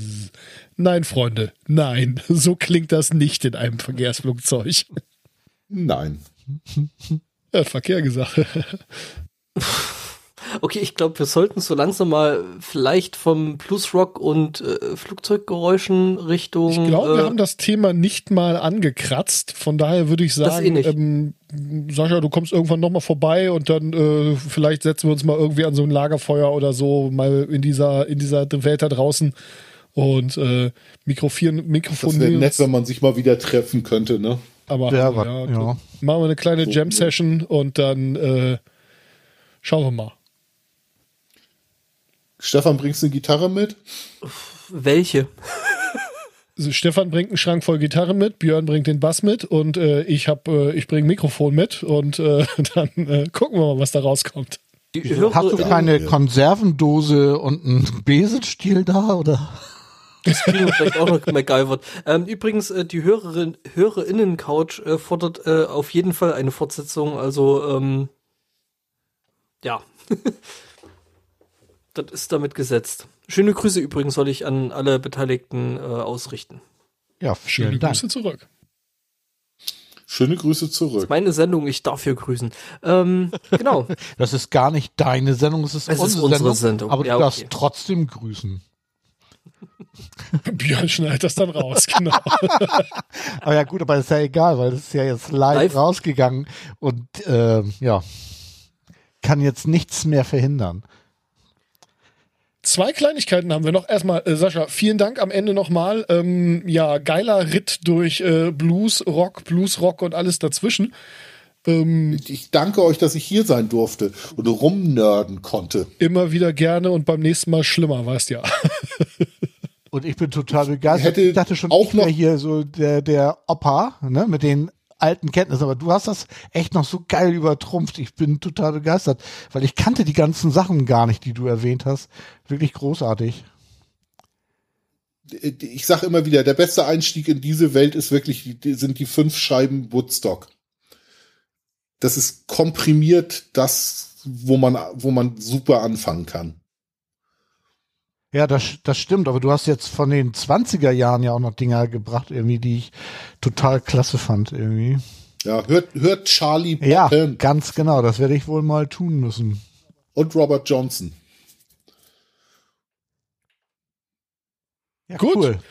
Ähm, Ja. wir haben im abschließenden Vielen Dank, dass ich da sein durfte. Danke, dass du da warst. Wir haben im abschließenden Devin und Blind Guardian Blog noch zwei kleine Punkte. Und zwar hat der gute Markus Reuter, apropos äh, eigene Sachen machen und äh, mit Instrumenten Dinge tun, die kein anderer damit tut. Ähm, das ist der, äh, der, der Gitarrist, der die Gitarre äh, immer komisch gehalten hat auf der letzten Devin Townsend Tour. Der, ähm, Und der auch irgendwie gar nicht so aussah, als wenn er dazugehören würde. und nichtsdestotrotz eine verdammt wichtige Rolle gespielt hat bei der ganzen der war Geschichte. grandios. Wenn ich Äh, das mal absolut. gesehen hätte. Großes Tennis, ja. Äh, Mensch, äh, also wer das nicht mindestens zweimal gesehen hat, ja, der kann an der Stelle gar nicht Arschloch. mitreden, muss man sagen. Du darfst dich mir jetzt vorstellen, wie ich dir zwei gestreckte Fickfinger entgegenhalte. ich wäre gerne dabei gewesen. Tja, Und Äh, Hamburg war ja. wirklich grandios. es war nix gegen Berlin. Wo ich ja auch nicht war. Da war ja nur ich und Ronny. Ach ja, und Wacken war auch geil, ne? Ach so, nee, da war er ja. Können wir jetzt bitte weitermachen? Markus, Markus Reuter hat also einen Podcast jetzt. Ähm, den gibt's auch wirklich als Podcast mit RSS-Feed, der darf sie also so nennen. Und in Mr. Podcast äh, Number 16 hat er mit Mike Keneally gesprochen. Das war einer der anderen Gitarristen auf, äh, auf der Tour. Wem ich jetzt erklären muss, wer Mike Keneally ist, geht bitte nochmal eben Hausaufgaben machen. Ähm, und äh, das ist ein absolut großartiges Gespräch, das wollt ihr hören. Selbst wenn ihr irgendwie mit, ähm, äh, mit, mit äh, Devin Townsend, Mike Keneally und Markus Reuter nicht so viel zu tun habt. Ähm, das sind also zwei absolute Weltklasse-Gitarristen, ähm, die sich äh, auch ganz offen darüber unterhalten, was sie alles nicht können und ähm, wo ihre eigenen Grenzen sind und wo künstlerisch und von der Fähigkeit her irgendwie Grenzen sind und so Imposter-Syndrom und äh, Mike Keneally spricht dann halt auch davon, dass Völlig, völlig, also ich habe es mir auch angehört, was halt einfach völlig abgehoben ist, weil die, die zwei, die können halt echt. Also weißt du, wenn ich da so mich und andere Menschen so als, ja, irgendwie so Hobbymusiker daneben halt und ich denke so, Alter, ihr seid Götter. Ja, und das ist so geil, ja. Also Devin Townsend, der nun auch ein fantastischer Gitarrist ist, ähm, der steht auf irgendeiner, ich finde das Video auf keinen Fall wieder, auf irgendeiner Musikmesse und spielt irgendwie einen Song, um da irgendwie äh, Equipment von irgendeiner Firma äh, vorzustellen. Und äh, sagt dann an der Stelle so, ach so, jetzt kommt die Keneally's, Keneally's Part, die kann ich nicht spielen, hallo? Was denkt ihr denn? ja, so. Und andersrum genauso, ja. Und keiner von den dreien kann das, was der andere kann. Und das ist, glaube ich, auch eine total wichtige, äh, wichtige Botschaft. In dem Zusammenhang, ich habe, äh, ich suche die Folge nochmal raus. Äh, Devin Townsend hat in einer seiner letzten Podcast-Episoden auch über ein sehr, sehr ähnliches Thema gesprochen und auch nochmal so Kreativität und ähm, wie, wie man damit umgeht, wenn man irgendwie gerade keine Ideen hat und solche Sachen. Und ähm, ja, also wenn ihr irgendwas Kreatives macht und äh, der englischen Sprache mächtig seid an der Stelle, dann äh, guckt euch das mal an, hört euch das an. Äh, Mike Neely spricht halt auch davon, dass er ja nun im Prinzip sein durch Corona und die Pandemie halt sein komplettes Einkommen weggebrochen ist, weil er halt einfach tourender Musiker ist und äh, mal irgendwie als Session-Musiker arbeitet und halt gar nichts mehr machen konnte. Und der, der musste sich halt im Grunde genommen erstmal ein Heimstudio finanzieren lassen von, äh, von Fans, äh, damit er dann überhaupt äh, zu Hause wieder mal was machen konnte, womit er Geld verdienen kann. Ne? Ja, er hat auch Und- gesagt, dass er so lange wie jetzt noch nie zu Hause war, ne? Ja, genau das. Und also Und krass. tolles Gespräch. Ähm, wirk- ich weiß gar nicht, Stunde oder so, oder? Stunde 34 unterhalten sie sich. Ähm, also, äh, ja, toll. Ähm, Video sehr sehenswert. Ich werde auch erstmal nur das YouTube-Ding verlinken, aber ihr findet das, äh, wenn ihr hier Markus Reuter und Mr. Podcast äh, in der Podcast-App eures Vertrauens sucht, dann äh, findet ihr den auch. Und ähm, ja, ganz viele andere tolle Gespräche, aber speziell dieses hier wärmstens ans Herz gelegt. Stimmt. was- Ich habe fertig. Du hast es fertig. Äh, ich habe jetzt die große Ehre, den letzten Punkt zu machen und äh, es geht wieder um Werbung. Ich mache Werbung für den Devon Online Shop, äh, in dem man zum Beispiel Tickets für das äh, für das Livestream-Konzert am 1. Mai kaufen kann. Und ich glaube, das, das der Shop ist relativ neu, ne? Ja, Er hatte vorher immer irgendwie zwei Shops und ähm, einen für Europa, einen für die USA und bla. Also ich bin nicht auf dem Laufenden. Ja, ich weiß es auch nicht so ganz genau. Ach, so, auf jeden Fall ähm, wollte ich nicht unerwähnt lassen, dass am 1. Mai äh, er ein Konzert spielt und dafür es wieder Tickets gibt. Und wir hatten ja damals die Halloween-Show gesehen und die war wirklich toll und das hat sich echt gelohnt und ich werde jetzt am 1. Mai auch wieder am Rechner sitzen und da schauen. Oh, das ist interessant, dass er jetzt, dass er jetzt die Ocean Machine wieder ausgräbt. Jo. Also, ich muss ja sagen, ich bin ja kein großer Fanboy, aber ich habe äh, eine Devin Townsend, Devin Townsend Ja, du gehst ja nicht mal in die Konzerte, wie kannst du da Fanboy sein? Ne? Ja, ich kauf, ich kauf zumindestens die, die Pedale davon. Ich habe tatsächlich so ein Ding hier stehen, das ist furchtbar geil. Also es ist an der Gitarre schon geil, aber wenn du da Synthesizer durchlässt, ist das noch viel, viel, viel, viel geiler. Ich kann euch dann nachher mal was schicken. Also Sven hat's ja schon gehört. Gut, aber das gibt's nicht im Devin Townsend Online-Shop. Äh, noch nicht, nee. Gut. Ähm, Nee, aber ich werde ich werd mir auf jeden Fall auch wieder ein Ticket klicken. Ähm, wir gucken das dann wieder zusammen. Wollte ich gerade sagen, vielleicht können wir es zusammenschauen. Mhm, das wird super. Das wird Ja, wenn ihr das Konzert mit uns gucken wollt, dann schreibt uns einfach eine Nachricht auf Twitter. Wir äh, lassen euch dann, wenn wir euch leiden können, wissen wo. Dieser Leidensdruck. Äh, dann bleiben wir also zu dritt. Super. Vielleicht hat Sascha ja Bock. Wer weiß, ne? Ja, cool, dann äh, sind wir, glaube ich, durch. Können wir einen Deckel drauf machen nach äh, fast drei, nee, zwei, dreiviertel Stunden, ne? Ja. Ich fand's gut. Ich habe viel gelernt wieder. Das, das, das ist so, ich habe es ja schon ein paar Mal hier gesagt. Ich bin so glücklich mit euch hier zu podcasten, weil ich so viel über Musik lerne. Das ist einfach unfassbar. The Vielen, vielen Wonderful Dank. Rabbit Hole. Ja, ja, so ist es. Äh, vielen, vielen Dank dafür. Ja, danke nochmal, Sascha. Und wie gesagt, beim nächsten Mal Dollar. Das kriegen Vielen wir Dank hin. an euch. So machen wir das. Ich höre mir, ich gehe, ich gehe jetzt meiner heimlichen Liebe folgend mit einer Halloween-Karte. Halloween heißt das. Wir, wir alle. Wir alle. Ja.